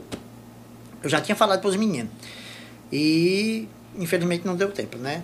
E lá na Banda Chile, quem ficou cuidando foi o Joab e o Ailson, que são os irmãos, né? Sim. Que- que- Então, até hoje, né? É, até hoje. Mas aí, infelizmente, não deu tempo para a gente celebrar esse- essa, essa paz toda. Mas hoje a gente é tudo amigo, acabou, passou. Porque você sabe que nada é para sempre, né? Tudo vem tudo passa. Comenta-se comenta-se muito que naquele tempo a Raízes cresceu tanto que terminou abafando um pouco a estilos na região do Limoeiro e no Vale. Tanto é que o povo chamava a banda estilo de banda Vixe, parece, né? Banda Vixe, a Vixe, banda Vixe, né? Vixe. Que o povo é assim, né? O povo é ruim. É, o povo. O povo, não, o o povo é- o povo do mesmo jeito que levanta, quer. É. Ignora, não é? Se eu disser para você que hoje o povo está pior com essa tecnologia toda, esses, Com certeza. essas redes sociais, o Com povo hoje, certeza. tudo que pensa fala. É. Exige, cobra, reivindica, faz tudo. Não, mas assim, é porque quando a gente montou, é, se tornou novidade. Nós começamos a tocar e começou as festas a dar muito grande. Logicamente que o, o público é um só. Quando uma festa dá grande, para a outra vai diminuir, né? Uhum. E começou a acontecer isso. Mas logo, logo os meninos se- já botaram música, já botaram LP na praça, se reergueram, né? Uhum. Já começou a coisa a ficar de igual para igual. Depois eles cresceram mais do que a gente, né? Aí quando eu fiquei sozinho com a banda Raízes do Forró, eu dei uma crescida boa, graças a Deus. Sofri muito, mas gravei, aconteceram umas músicas, deu certo, emplaquei, né? Não ganhei dinheiro porque eu não nasci para ganhar dinheiro. Nasci para trabalhar e tocar forró, só isso. Mas o povo comenta que você ficou rico com a Raízes. Não, fiquei não. Eu não fiquei rico porque eu não tenho ambição pelo dinheiro, não tive. Aliás, até hoje eu não tenho uma ambição, sou, sou meio bobo nesse assunto, né? Mas assim, se eu cobrasse um cachê que a galera cobra hoje com essas produtoras, essas coisas todas, eu tinha, tinha um patrimônio bacana, né? Porque tocar eu toquei demais. Mas eu cheguei a tocar praticamente de graça. Não tive ambição. Você ter ideia, é, o quanto eu era até um pouco inocente, mas é falta de ambição mesmo. Não sabe, não, o cara não tem ambição para ganhar dinheiro, Uhum. mas só vou por tanto. Minha banda tá boa, tá enchendo o salão. Eu não tinha isso, não. Eu sou mais Você não impunha isso, não ficava impondo nada, né? A folha do milho dá tanto, o combustível do ônibus, da carreta dá tanto, tira mais tanto para mim, eu vou por tanto. Acabou-se. Tá entendendo? Eu toquei uma festa no Rio Grande do Norte, quando terminou, o dono da festa disse, Elias, sou fã demais de você. Se não fosse tão caro, você tocava aqui todo mês. Aí disse o nome do empresário. Mas o empresário me cobrou 10 mil reais pelo seu show. Sabe quanto é que ele tinha me pago? Dois. Um. Como é que tu sabe? Foi dois, né? 2 mil. Pra você ter noção, né? Explorador demais. Né? É, mas é assim. E olha, 10 mil reais naquele tempo era muita Meu meu filho, dava irmão. pra enricar. É dinheiro demais. Dava para enricar. Mas aí o bobo da história sou eu. Por que, que eu não valorizei? Por que, que eu não cobrei caro? É aí onde eu lhe digo que faltou a minha ambição. Mas eu estou bem, estou tranquilo, não me arrependo de nada. Se fosse. Mas a Raízes tinha uma grande estrutura, Elias. Eu consegui fazer. Uma super estrutura. Imagine que com esse pouquinho que eu ganhava, que eu tocava, barato, eu consegui comprar carreta, comprar ônibus, montar uma estrutura de som bacana, gravei CDs bom, bem produzidos, entrei na Som Zoom, sabe? E fiquei respeitado, cresci, apareci, fui, fiz programas de televisão no sul do país, tá entendendo? Eu teve, teve um mês de junho aí que eu lembro, quando eu, eu regravei a música Morango do Nordeste. Quando eu regravei ela, que ela foi lançada mesmo no mês de junho, não tinha uma vaga, nem uma data. A data que eu parei foi que eu fui para o Rio de Janeiro gravar o programa da Xuxa. No dia que o Senado dela pegou fogo, eu nem gravei. Voltei, perdi o dinheiro das passagens do ônibus e vim embora. e o prefeito disse: nunca mais você toca em São Miguel, no São Miguel, no Rio Grande do Norte. Ficou pé da vida comigo. Lá no Rio, ele ligando para mim. Meu show, rapaz, eu não tem como ir não, prefeito. Eu estou no Rio de Janeiro, vou gravar aqui o programa da Xuxa.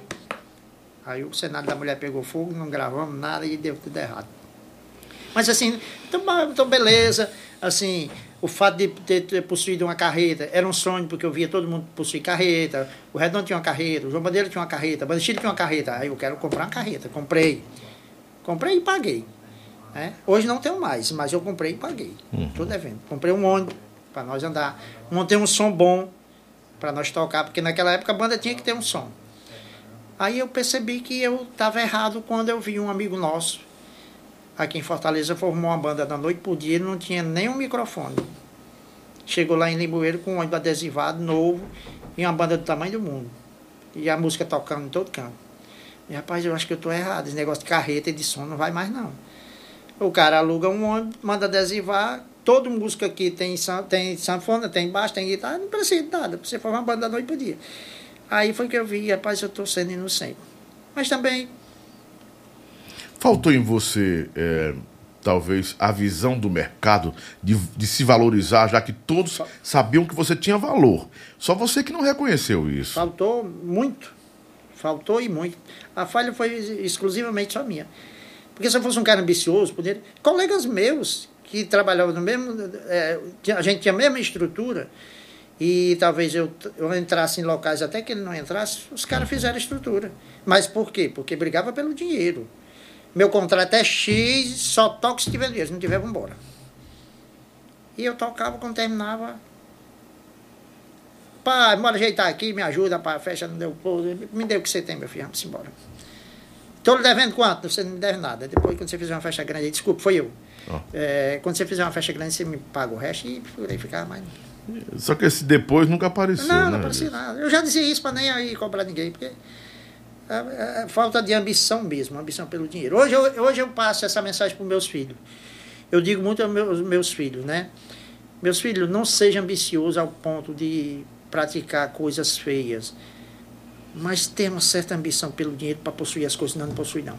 É. Porque Mas aí... eu acho que nem a questão da ambição pelo dinheiro, é a questão de buscar o seu valor próprio. É, Saber sim. do seu valor. É um talento, é um dom. É, porque... E se esse dom não for valorizado, se você não se valoriza, quem vai te valorizar? É. Tem né? que ter seu valor, tem que, claro. tem que impor para poder as coisas acontecerem. Se eu tivesse. Com todo o sucesso que eu fiz na minha vida, eu, toquei três festas de 10 mil reais. Como é que enrica desse jeito? Como é que faz estrutura? Durante toda a carreira? Sim. Só toquei por esse preço só toquei três festas. Tocar e receber. Mas a E raiz significa- e pipocou, papocou um tempo aí. Do meu filho. Olha, eu gravei. A minha história na, na, na Sonzum foi interessante. Eu gravei um, um CD na, na, na Sonzum. O CD vendeu 5 mil e pouco. Aí onde eu cheguei na Sonzum, o Emanuel fez. O menino fazia assim em mim, ó. Passava por mim e fazia assim. Eu não sabia o que era, não, né? Aí. Emanuel disse: Meu filho, procure outro, outro esquema para gravar, porque aqui não dá mais certo. Não. Seu CD não se pagou e tal. Tudo bem. Aí eu gravei fui para Limoeiro, gravei um CD de Vandeirão. Na época estava aqui no mercado estourado, né, de Fortaleza. Brasas de um lado e Canários do outro. Aí eu venho lá de Limoeiro para cá com um CD batendo igual. Para estourar. Não estourou porque eu entreguei na mão errada, os caras me mafiaram, aí eu não, não cresci, não apareci. Depois desse CD, isso eu gravando em Morada Nova. Depois desse CD, aí eu fiz um repertório só com músicas regravadas. Umas três inéditas e o resto música regravada. No meio dessas músicas veio Morango do Nordeste. Uhum. Só que eu estava gravando, paguei o estúdio, paguei a equipe todinha, paguei as liberações das músicas, aí acabou o dinheiro. Aí acabou o dinheiro, aí pronto, agora não lanço o CD porque não tem. Aí descobri que os meninos da banda estilo vinham para Fortaleza falar com o Emanuel Gugel. Eu pedi uma carona, vim de carona, cheguei lá. Quando eles terminaram a reunião, eu entrei, aí disse, o que que tu quer, Limoeiro? Rapaz, eu queria que o senhor lançasse meu CD. Deixa eu ouvir aí. Quando ele ouviu a música Morando no Nordeste, ele me entregou a matriz. Não. Tem que liberar essa gravadora cheia de boneco, não vou gravar não. O senhor Emanuel tá liberada. Ele disse, Era a gema da gravadora, eu acho Era. que. Ele disse, não acredito não. Eu minha da Banchila está. Aí imediatamente eu liguei para Limoeiro, lá para o escritório da Banchila. Aí o rapaz passou um fax, na época tinha fax, não tinha outro meio. Passou um fax com a, a liberação e o comprovante que eu tinha depositado dinheiro para mil cópias, né? Ele disse, sendo assim eu vou lançar. Aí imediatamente correu. Ele disse, olha, essa música aqui, ela tem 200 pedidos por dia. Eu não toco porque apareceu ninguém aqui, não toco. Emanuel me disse, tá na Uhum. rede, né? Tá aí, tá engavetado aí. Não sei quem é, eu vou tocar a sua. Lançou a música 9 horas da manhã. Quando foi 4 horas da tarde, ele ligou para mim e disse: A sua música é a mais tocada na rede São José. No momento, é a mais tocada, a mais pedida. Aí estourou. Estourou, ele vendeu bem, né? A gente fazia aquela parceria para ele tocar a música, né? Divulgar a banda e ele, né? E deu certo. Foi aí que a gente trabalhou bem. Foi onde aconteceu tudo. Abre o espaço para quê? Os Estados do Maranhão, Piauí, Ah, Rio. Grande do Norte. Rio Grande do Norte eu já Piauí, tocava. né? Muito O bem. Rio Grande do Norte eu já tocava muito, a gente aí eh, chegamos a ir para o Piauí, para o Maranhão, né? Alagoas, na Paraíba toquei bem na Paraíba, tocamos muito. Até hoje eu trabalho na Paraíba, ficou um trabalho bem feito. Graças a Deus deu certo. Aí foi aí onde a gente eu consegui montar a estrutura. Pronto, nessa época do Morango do Nordeste estourado, se eu tivesse, como os caras montam hoje, uma produtora ou um cara, um cara bom comigo, tinha crescido financeiramente. Mas não teve, né? Era eu sozinho para pensar tudo, para fazer tudo. Aconteceu que ficou desse jeito. Mas para mim tá ótimo, tá maravilhoso, porque eu todo dia agradeço ao meu Senhor Jesus por estar aqui e por ter acontecido tudo isso comigo. Porque de onde eu vim, se o mestre João Bandeira não me tira de lá, meu amigo, talvez hoje nem vivo fosse mais. Então, Deus usou o, o mestre João, João foi, Bandeira foi, ele foi enviado. para Foi ele, foi uma pessoa enviada. abençoar você. Foi, ele foi buscar. Aquela festa foi só para mim trazer mesmo. Aí eh, agradeço demais, tive a oportunidade. eh, muita gente me ajudou, muita gente atrapalha, né? Você sabe que tem muita gente que atrapalha. Tem gente que só em falar com a gente já atrapalha. Incrível, né? Ah, eu, eu fiz um programa do professor Rodolfo, Rodolfo Forte, aí ele, eu toquei meus solos, aí ele pede para eu tocar, né? Rodolfo é um músico que toca meus solos tudinho. É, se eu botar 50 solos meu para ele, ele toca tudo de uma vez só, dobrado. Que ele, de tão bom que ele é, né? Uhum. Aí ele olhou para mim e disse: Mestre Elias, seus solos são bons. Para o que você se propõe, para o que você se propõe, você é um rei. Tá bom demais, Rodolfo. Eu ouvi isso de você, né? Meus solos simplesinhos, né? E aí, hoje eu escuto muito, na- eu vejo muito comentário nas redes sociais, as pessoas dizendo, Elias, manda um solo seu.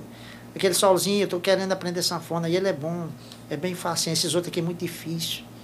Isso para mim já é gratificante, porque alguém está ouvindo e está gostando, né? Daquela reconhecendo, maneira. né? É. Aí. E também as palavras de Emanuel, que ele, quando ele disse que a banda para tocar, a banda de forró tinha que tocar pelo menos meia hora de forró, de solo, porque senão o sanfoneiro não. não a banda não prestava, né? Para dançar. Uhum. Até um dia eu estava assistindo uma live do, do Mastruz, e ele lá pelos cantos, quando foi lá por uma determinada hora, ele disse: Agora eu vou botar o pessoal da cozinha para trabalhar. Guitarrista, puxa aqui, o guitarrista tocou uma lambada. Aí depois agora vocês. Dois sanfoneiros, né? Aí um cara puxou a música. Quando puxou a música. Essa é sua também? Essa é pancada. Aí eu fiquei lá em casa assistindo a live, morto e contente. Sanfoneiro 1. Um. Agora o segundo sanfoneiro. É uma mais live, uma sua. É, mais uma minha, na live do Mastro. Essa primeira, é, qual é o nome dela? Raiz Poderosa. Raiz Poderosa, é isso mesmo. A música é perfeita. Já usei muito. Era a cara da Sonzum no é. rádio aí. Exatamente. Aí a gente. Isso aqui é o gratificante da minha música. É por isso que hoje, assim, se a pessoa chegar, mas ali a sua estrutura financeira não é boa. Mas está bacana, porque eu consegui é, botar meu nome, uhum. emplacou mais ou menos. As pessoas do forró, as pessoas dos rádios conhecem a minha música, sabem que existe, sabem que é minha. Para mim já é muito gratificante. Os elogios. O meu filho, que é sanfoneiro, ele sempre fala comigo que é, é meu filho, mas nós somos confidentes, amigos. Aí diz, pai, mas é, é, bom demais saber que o senhor fez esse nome, é bom saber que o senhor fez esse sol. E ele herdou o seu sobrenome, né? Tá aí, é, Renato Carneiro, né? É. E já tem o, o Elias Neto, que vem aí. Elias você Neto tem um vídeo aqui por menino. Tá tocando já? Tá, você vê ele tocando um triângulo, rapaz. É porque eu esqueci É de passar por menino. Pô, pra-.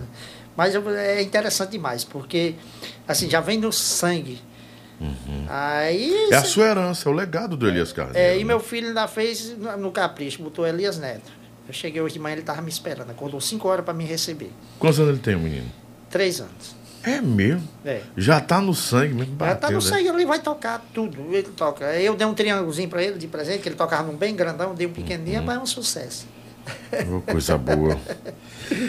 É o melhor reconhecimento, não é? É, meu Esse filho, um- dinheiro nem sempre é tudo.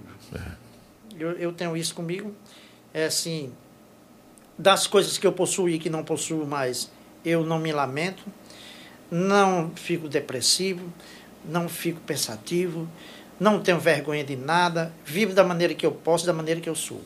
Se der para eu sair de casa numa moto, eu saio. Se der para sair de pés, eu saio. Se- Se for de uma bicicleta, eu saio. Se tiver um carro, eu saio. Se tiver que trabalhar em alguma coisa, eu trabalho. Não tem nada comigo, não tenho vergonha de nada. Para mim, tudo está maravilhoso. Só tenho a agradecer. Eu acho que meu Jesus me deu tanto que talvez eu nem merecesse o tanto que me deu. Amém. Tá entendendo? Então, assim, não tenho. Para mim, tá tudo maravilhoso. Né? Tive uns problemas de saúde esses dias, mas graças a Deus eu me apeguei ao meu Senhor Jesus, ele me curou, fiz uma cirurgia e tá tudo bem, estou trabalhando, tá tudo normal. Não tem do que reclamar. As coisas vêm pra gente da maneira que é para ser. É porque a gente se precipita, às vezes nem dá certo, né? Então não tem do que reclamar, não. Tem uns filhos maravilhosos, família boa, gente, tem um círculo de amizade boa do pessoal da minha família, que a gente cultiva, né, que a gente preserva. Então, para mim, tá maravilhoso. Muito bom. E tá aí em atividade, em plena atividade, contando sua história. Tocando meus né? forrozinhos, sentado, mas eu toco. E ainda é do mesmo jeito. É meia hora de solo para aquecer a galera e depois aí vamos. Aí tem um colega lá. Sentadinho por quê? Porque a bicha é pesada e tá com. Quanto, Eu- tempo, quanto tempo você carrega essa bicha nos peitos aí? Essa daqui eu comprei ela em 97, 1997. Hoje eu não consigo mais tocar em pé com ela, não. Eu vou ter que trocar, vou, ou comprar uma menor. É o banquinho, aí eu chego com a sanfona, o chapéu e o banco. Já é sentado, não aguento não. Hoje eu estava aqui conversando com o pessoal da produção e eu, tô na idade sexo. Onde eu me abaixo. Ai, ui! A, a coluna. Essa bicha, quando você usa muito tempo, o dedinho tava com escoliose, não? Meu uma filho, escoliose. problema é de coluna. Ave Maria, eu toquei sábado. Aí quando eu me empolgo numa festa, aí arrebenta tudo. Tá entendendo? Tocamos sábado lá em Limoeiro, um forró como antigamente, forró só com zabumba. Sabe? O pessoal ainda inventa umas coisas assim. É bom, mas aí é bom. lotação boa, o pessoal bom gostando. Aí você tem que tocar. Porque essa é, o- é o Se a técnico- sanfona não falar, não tem forró, não. eu fiz tocar pé de serra, quando os cabas me ligam, eu já fico triste. Eu já vou logo cobrando, hoje eu já cobro. Não, você vai me dar tanto. Mas é liso, é simples, é três pessoas, é mais. para mim é dobrado, porque tem que tocar. O baixo tem que falar, o teclado tem que falar. É Todas as introduções dependem de mim, tudo depende de mim. Na hora que eu paro um, uma mão sequer, fica vazio, não dá certo, né? Então, assim, é por isso que a gente fica, assim, o pé de serra é puxado para quem toca, né? É. Por conta desse, assim, de ser a sanfona, é quem manda tudo, né? Chega uma hora que não tem como você tocar mais com a mesma performance, né? A mesma dinâmica, a mesma energia. Quer dizer, tocar com energia você toca. Mas você não toca mais com aquela performance, em pé, dançando, pulando. Não, tem não, dá não mais, não, não. tem não, em tem bom pra isso, não. Hoje, em pé, com essa sanfona aqui, não tem mais condições, não. A coluna não deixa mais, não. Mas aí vem o velho banco, né, que tá me auxiliando e já dá certo. Toca, fico por ali, a gente se mexe para lá e para cá e dá certo, né? Coisa boa. Ô, produção, estamos aí com, com quantas horas? Uma hora e meia, uma hora e quarenta? Uma hora e quarenta? Vamos pro nosso chapéu. Aqui tem um chapéu, você sabe disso ou não, ou não lhe falaram? Não, não sabia, não. Tem um chapéu. É, tem um Tudo chapéu. Mas antes de ir pro chapéu, eu lhe explicar como é que funciona o chapéu. É, o que foi que aconteceu entre você e o Aldísio, que o povo comenta que vocês tiveram um conflito para se separar, porque parecia uma dupla perfeita, né, e, e- também com o Arnaldo. O que foi que aconteceu que dividiram? O tempo acabou por quê? É, eu sou, eu sou um cara muito bom de sociedade. Era, não sou mais. Não quero sociedade mais com ninguém. Assim, sociedade é uma coisa muito complicada. Uhum. E por eu ser dessa maneira que eu te falei, meio assim, deixa tudo para lá, tudo tá bem, tudo tá tranquilo. A nossa sociedade, a Elias Arnaldo de Aldiz, ela ficou, chegou a um ponto que para mim não estava dando mais certo. Né? Eu estava me sentindo como se eu fosse empregado do meu sócio. Aí acontecia coisas que não estavam mais dando certo, desde a prestação de conta, né? É, e dentro dos procedimentos dentro da banda, das coordenações que não estava mais dando certo. E eu cheguei para Aldiz e Arnaldo e disse, olha, eu vou sair fora. Porque Joab estava me fazendo proposta para ir para Banchilo, para eu sair fora. Joab me ofereceu um gol novo, na época, 4 mil reais e uma casa para mim morar, para eu sair da banda e ir para Bandiz. Hum, muito boa proposta. Maravilhosa. Um golzinho 94. Me lembro ainda da cor. Rapaz, tá ali, o carro é seu, tá aqui 4 mil e a casa para morar. Pode botar a família dentro. Mas minha parte, venda para eles. Aí lá eu fui. Cheguei, reuni os dois. Olha, eu tô saindo fora da banda, eu quero que vocês comprem a minha parte. Aí o Arnaldo né, falou alto, gritou, esperneou. Pai, você fazer isso, acabar a banda? Eu não estou acabando a banda, eu estou saindo fora, não dá mais para mim. Eu quero que vocês comprem a minha parte. Eu vou para a proposta que Joab me botou da banda estilo. Para mim, ser sanfoneiro da banda estilo. Na conversa, no, no, no auge ali, no calor daquela emoção toda, ele disse: Pois não venda não, que eu, quem vai sair sou eu, eu vendo minha parte. Arruma um comprador. Eu liguei para um menino da estilo. Rapaz, o Arnaldo vai vender a parte dele. Os meninos foram imediatamente. Já chegaram e compraram na hora, na hora, desse negócio de dia amanhã não. Chegaram, compraram e pagaram. Quanto é? Pronto. Quanto é tanto? Pronto, tá aqui. Deram um carro a ele, deram o cheque e acabou-se. Aí foi onde eu virei o sócio do, da banda estilo. Mas o Aldísio continuou. A Aldiz ainda. continuou, mas a Aldiz já estava, né? Assim, com um olho no peixe, outro no gato, outro no gato e outro no peixe, né? É assim que diz. Uhum. Aí passamos um tempo, a Aldiz pega, vende a parte dele pro menino da estilo. Ah, então eles ficaram majoritários? Ficaram. A maior parte era da banda Porque quando, assim, foi assim, quando o- os meninos compraram a parte do Arnaldo, que houve a reunião, nós começamos a reunião, passamos a noite reunidos. Quando foi de manhã, nós saímos de lá. Saímos com alguns, né, algum dinheiro, Uhum. mas nós deixamos lá 51% para os meninos, ficaram majoritários. Nós ficamos com 49, eu e Aldiz ficamos com 49. Como passados os dias, a Aldiz disse, eu vou sair. Aí vendeu para os meninos. Né? Aí ficou um negócio meio difícil Ficou para mim. 44, 24% e alguma coisa. 24% e meio para você, mais ou menos? Né? Mas aí eu consegui, com o passar do tempo, eu consegui comprar a parte dos meninos, né? Uhum. Eu consegui comprar de volta. Os 51%? Comprei, comprei de volta, né? Depois eu comprei.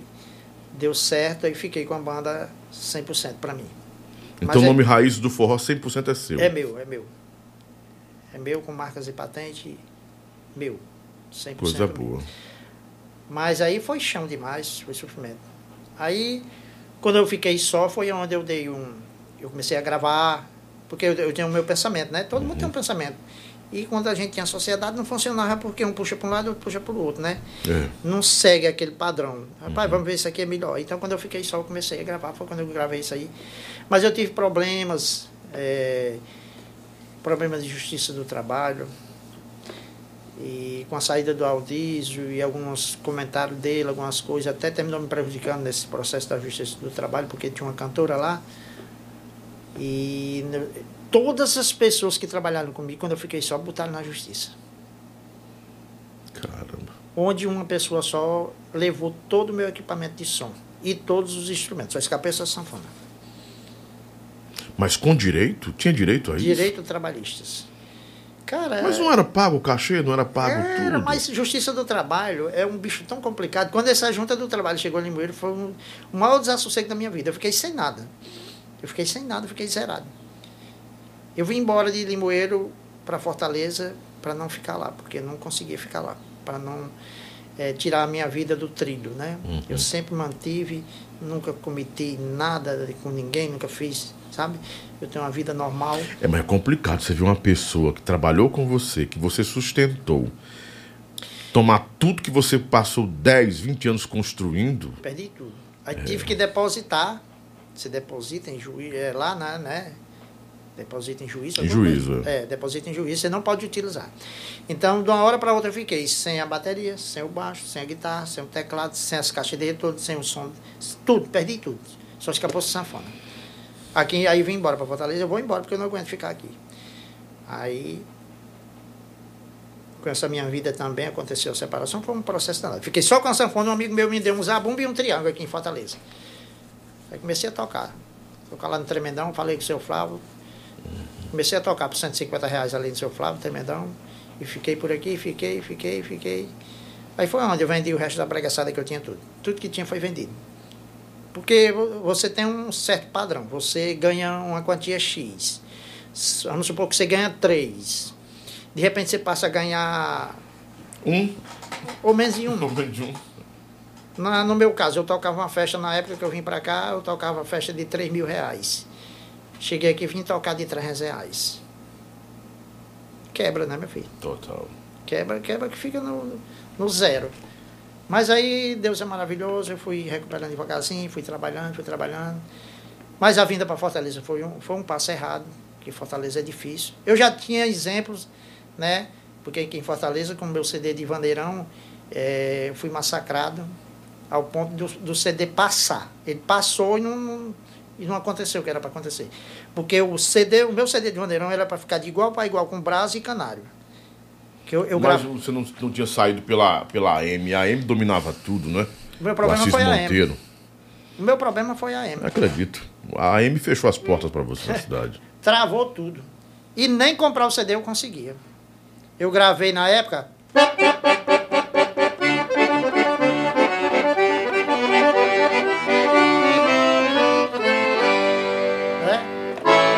Gravei.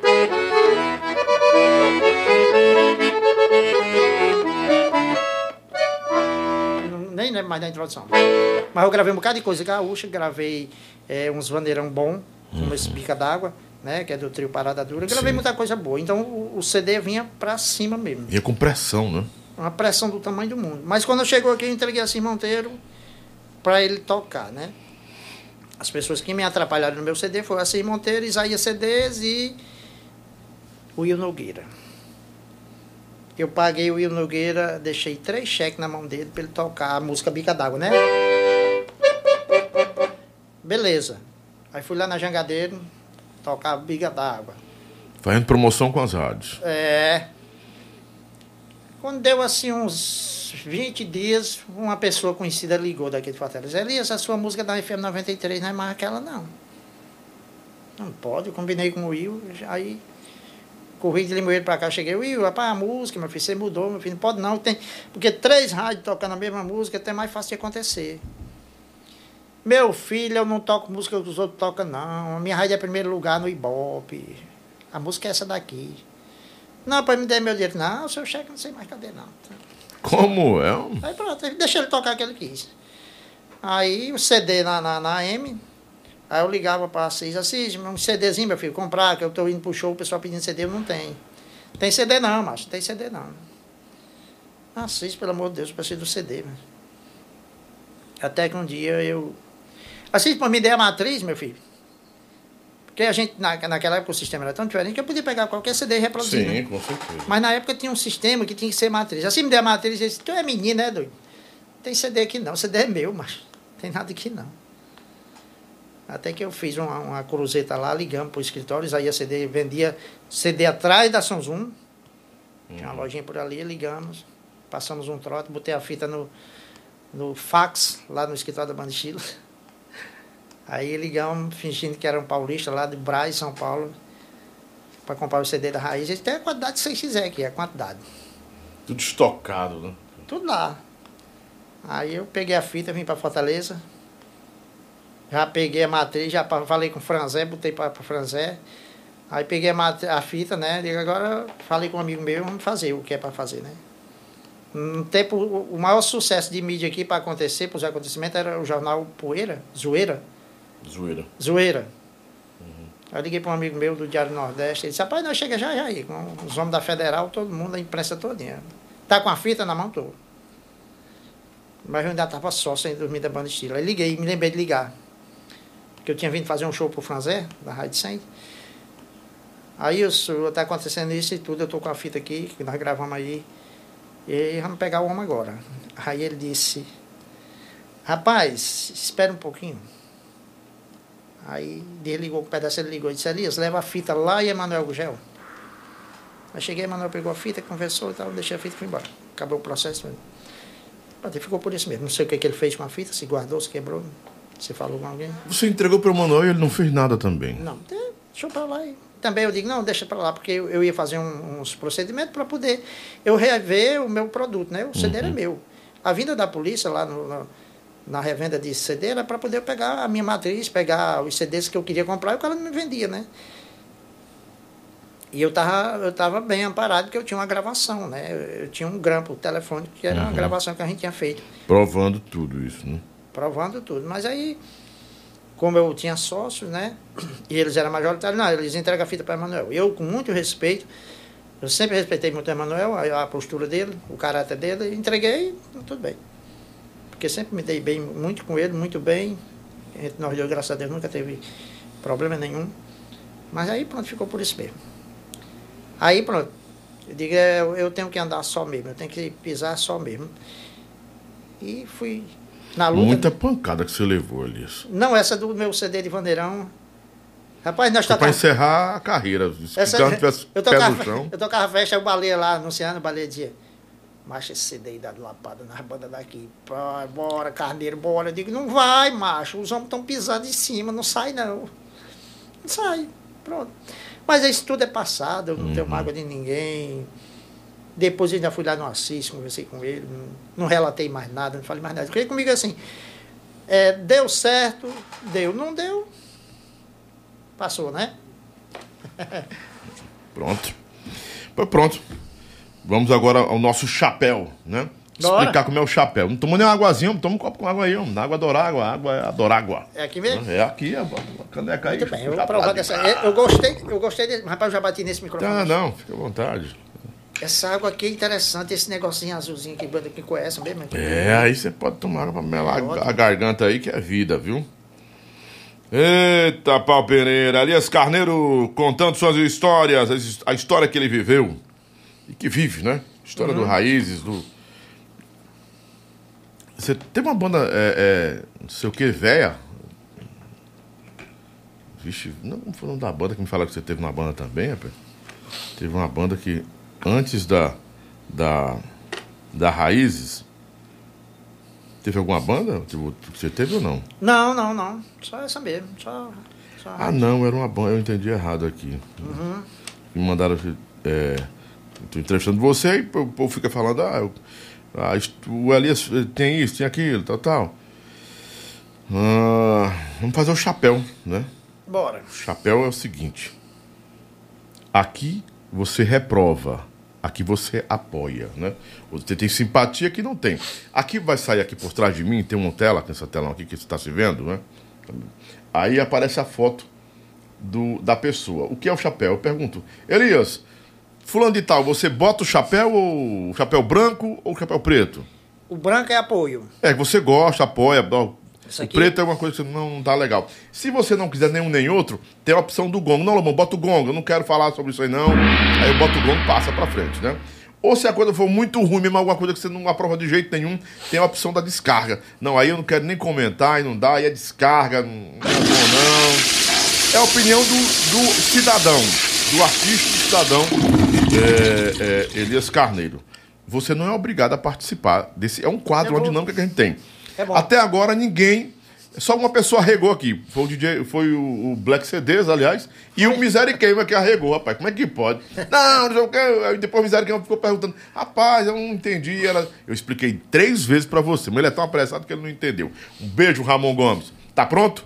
Sim. Bora fazer o juramento, está em sua mão. É um juramento, né? Jura dizer a verdade, somente a verdade, nada Sim. mais do que a verdade, absolutamente a verdade. Sim. Tá pronto? Bora lá, Guilherme. Arrocha aí, Guilherme. O primeiro na tela agora. Vamos lá. Primeiro de hoje. Cirano, você bota o branco, o preto, gonga ou dá a descarga? Você escolhe qual opção? Chapéu branco, é, ou preto? Isso pelo profissional dele, pela pessoa É dele? pelo profissional, pela pessoa, pelo que você quiser analisar. É a sua análise. Pronto. É branco? Branco. Você tem que pegar o chapéu branco. Tira a sanfona então pra você botar. Ah, ou pode botar em cima da sanfona pra ficar bacana. Pronto. Pronto, botou, botou o chapéu aí. Chapéu branco pra Cirano. Você quer comentar porque colocou o chapéu branco?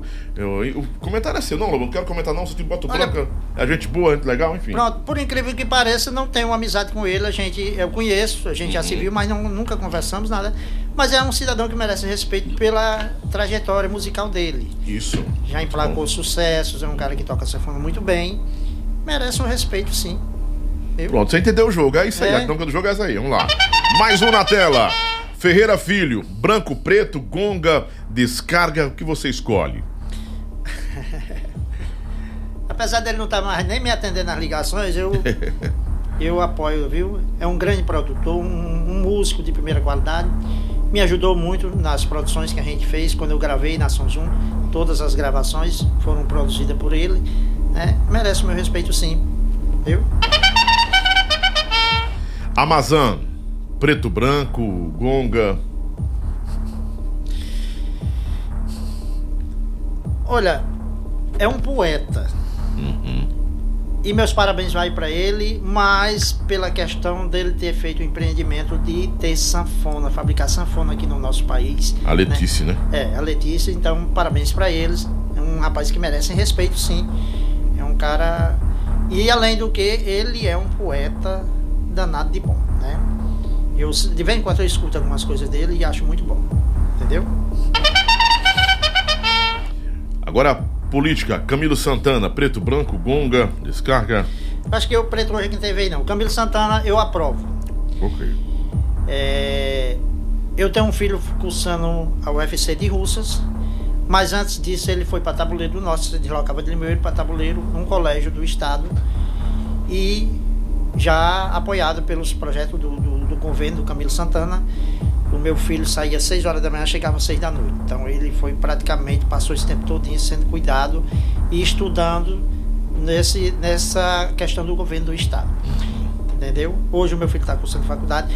Teve também, é, um- quando ele estava terminando, saindo do colégio de, de Tabuleiro do Norte para poder vir para a faculdade, o governo lançou uma espécie de é, um experimento. O meu filho trabalhou uns meses já Sim, sim, tem. para o governo do estado, já recebeu um dinheiro, já, já comprou um transportezinho dele. Então, assim, para mim não tem o que reclamar, não. A política é muito complicada, mas eu aprovo. Chico Matos. Olha. Só vai san- dar branco aí então hoje. A sanfona que eu tirei a foto do meu CD Morando do Nordeste é dele. Era dele. O meu amigo Justino, lá do Diário Nordeste, foi o fotógrafo. Aí disse, eu- muita gente me chama de negão, não sei porquê, que eu sou pequeno e não sou tão preto, né? Aí, negão, tirar foto com uma sanfona diferente, se se o CD é bom, a sanfona. Eu digo, mas de quem? Do Chico Matos. Aí eu tenho a foto, é dele. Merece todo o meu respeito, pessoa muito boa, tocou muito forró, né? Tocando meu solo. Né?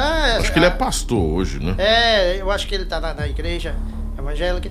Recentemente eu vi uma fita, alguém me mandou ele tocando um dos meus solos. Tá entendendo? Então merece um respeito, sim, o cidadão. Gente boa.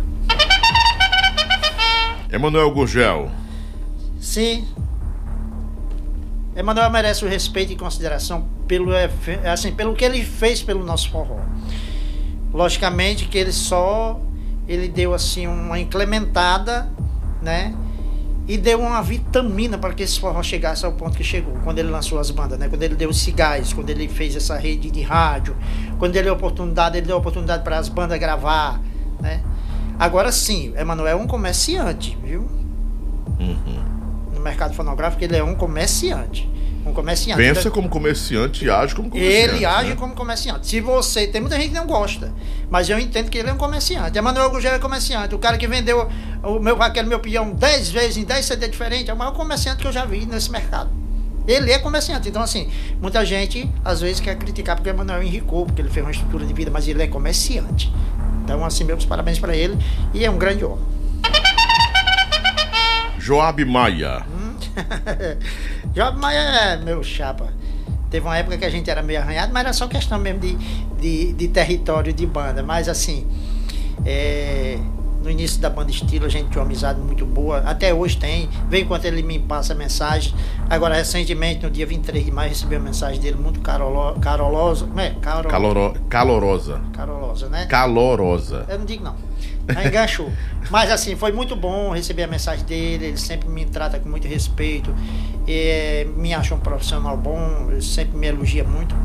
As palavras que ele diz eu talvez não seja da maneira que ele fala, mas é um amigo. É doutor, é engenheiro hoje, ele acho que ele é, é engenheiro, engenheiro né? formou-se e está lá fazendo os projetos dele. Vem enquanto eu vejo ele pelas as ruas do Limoeiro, um capacete na cabeça, trabalhando, ganhando dinheiro. Cara, gente boa. Tô querendo trazer ele aqui, não, não consigo, já mandei entrar em contato, já para falar da história dele, da banda estilos e tudo dele aí hoje. Vem quando ele é, ele é mencionado aqui, aliás, muita gente menciona porque é um nome que fez sucesso.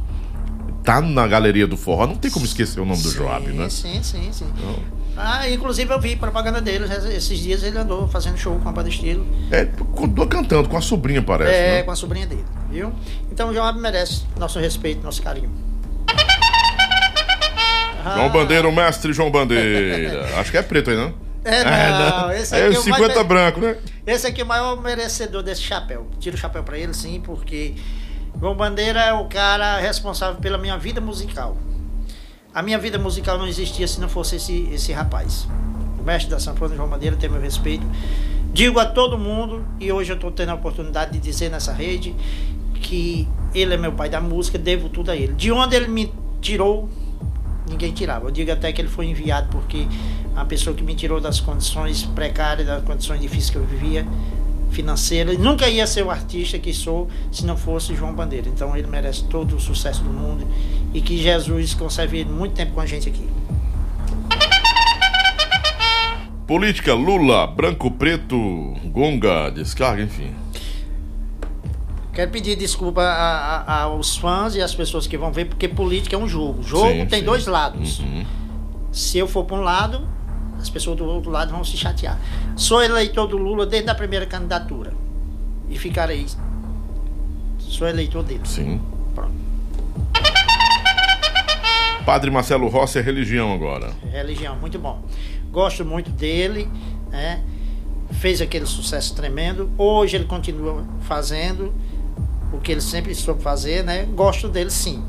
Escuto muito ele cantando e tenho vontade de vê-lo pessoalmente. Ainda não vi, mas tiro o chapéu para ele, meu respeito para ele. Não sabe não preto não, Zé Cantor. Sai não, Zé não deu uma gonga, não uma gongada.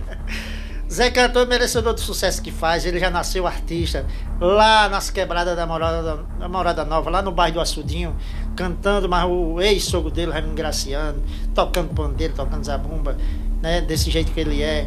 Conheci ele na, na época que eu andava atrás de fazer programa de rádio lá pela Morada Nova, é um cidadão, é um compositor de mão cheia, não sei se você já ouviu música dele, eu já gravei música dele, é um ser humano maravilhoso, atencioso, o sucesso que ele faz é pouco para a pessoa que ele é. Toca do Vale. Você conhece de aí de perto, de verdade, né? Esse misterioso eu quero bem a ele. Mas aí é um cara abençoado por Deus, viu? cara com a idade que ele tem. Quase manter- 70, né, Cruz? É, tem 60 e pouco. Eu não- 67, eu acho que é. Acho que é, eu tô, tô meio desinformado. Mas assim, Isso. manter essa voz que ele tem, com esse calibre que ele tem, com essa energia que ele tem, fazendo sucesso, é abençoado. Eu sempre comento com meus amigos que o Toca do Vale, a estrela dele é parecida com a do João Bandeira. Ele- pe- o Toca do Vale é de 56. É. 56, ele deve ter uns 67. De 66 para 67 anos. Pois é. Tá, tá 67 é, já é- já. é um cara abençoado, viu? E essa voz dele é assim, foi um presente de Deus e só pra ele mesmo, viu? Porque ainda hoje quando ele abre o gogó, meu irmão, sabe? Aí você vê que o cara, parece que a idade não chegou pra ele. Não chegou para ele, é verdade, é, é. verdade. Então é abençoado, um cara gente boa. E tira o chapéu pra ele sim. Didi dos Brasas. Isso é gente melhor do que dinheiro em calçada alta. Aí é. Caba, gente boa, humilde, simples, amigo, prestativo, não tem o que dizer dele. Conseguiu a estrutura financeira dele, a vida dele, porque é um cara que merece, ele merece. Como instrumentista, eu vi ele tocando pouco. Na realidade, nem sei lhe dizer, mas assim, é um Mas é bom de folha. Pois é, é, bom de folha. mas eu vi pouco. Até a gente tocou no Gigantão da Zé Bastos, chegamos a tocar juntos na época, né? Mas é um cidadão, prestativo, conversa com as pessoas. Muito educado. O relato dos donos de clube onde ele vai tocar são impressionantes. Eu vou poder fazer um relato bem rapidinho aqui. Sim, à vontade. Fui tocar em Santa Quitéria, Brasas do Forró, Raízes do Forró e mais outro artista. E quando eu cheguei lá, que fui prestar conta é, com o dono da festa, ele disse, Elias, você sabia que o dinheiro para eu fazer as propagandas foi o Didi que me emprestou, mandou para mim, para quando terminar a festa eu pagar ele? É, ele é assim mesmo. Você tá entendendo? Então, um cidadão, uma pessoa que merece respeito. Um abraço para esse cidadão, gente boa. Rita de Cássia. Ah, a nossa maior poetisa. Isso é uma figura maravilhosa. Ela meu- vem aqui. Rita, um beijo. Tô esperando Ei. você. Olha, a Rita, ela foi responsável, ela me deu, na época a gente pediu a ela, quando nós fomos gravar nosso LP, Rita, me dá umas composições, ela deu pra gente duas músicas. Uma das músicas, ela, ela é assim, ela fez. Raízes, porque virá, raízes pra buscar a paz, raízes do forró, sou muito mais. Isso foi a música que Rita deu, sabe? Ela deu também é, a música Raio de Luz. É uma pessoa maravilhosa, muito humilde, simples. Não tem querer que assim, não tem nada de dificuldade com ela. Tudo para ela tá maravilhoso. Merece respeito. Olha, uma das melhores compositoras que o nosso país tem. Não é porque seja do Nordeste, não, é do nosso país. Muito boa.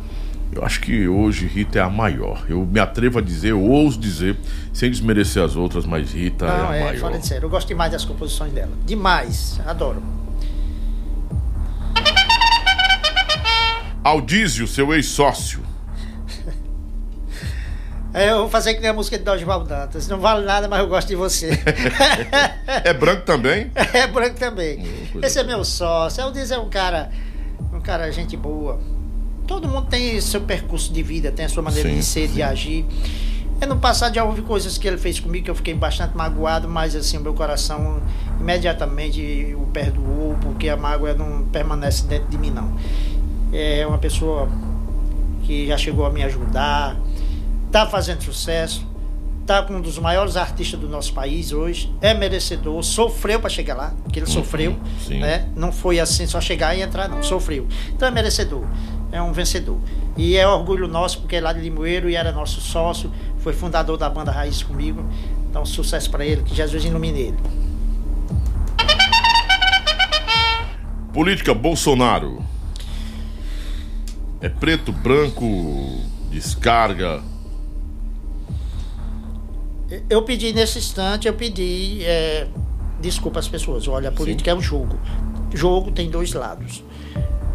É, para não esticar muito, bota aqui. Esse rapaz aqui, vem pra cá. Isso aqui dizia- quer dizer o quê?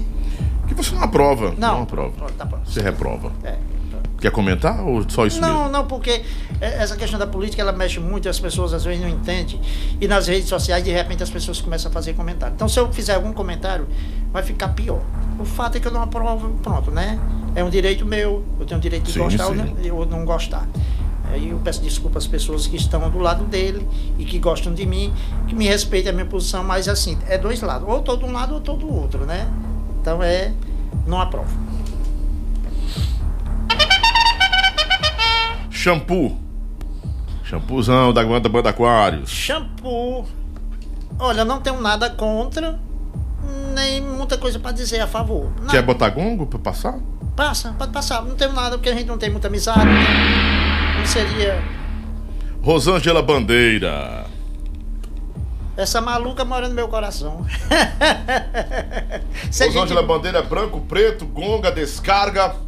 É branco. Branco. É, gravou, emplacou um bocado de sucesso. Tive o prazer de tocar minha sanfonazinha e ela cantando, né? Lágrimas, música de Sérgio Luiz, que foi o maior sucesso da banda Estilo na Rede Transversat. Então, pra ela, tudo de Eu bom também acho que o maior sucesso da banda Estilos, assim, que ultrapassou tudo foi Lágrimas. Tocou demais, tocou que fez lama.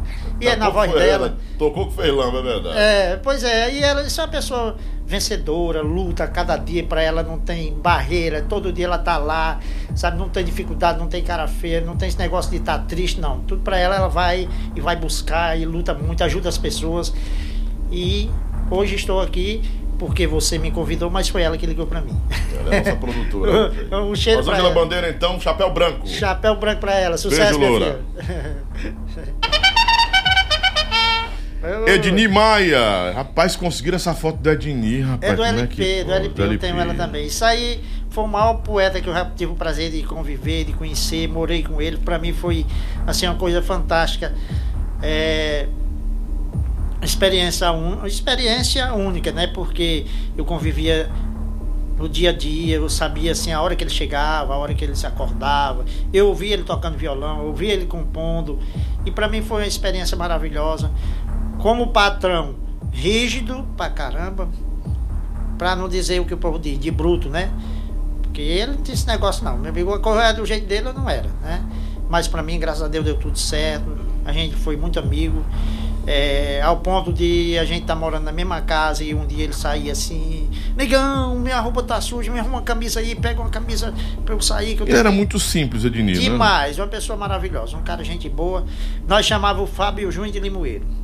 Gente- era, era bonitão mesmo, ele era era bonitão. boa pinta, o cara é. boa pinta, bonitão. Nós ia tocar o- os matinês lá no BNB Clube, ele cantando Jovem Guarda, abalava, fazia um sucesso do tamanho do mundo. Gente maravilhosa que está morando já com o pai, onde um dia nós vamos lá também, se Deus quiser. Sucesso para a família dele, que são gente maravilhosa. Terminou? Opa, terminou! Passou pelo chapéu.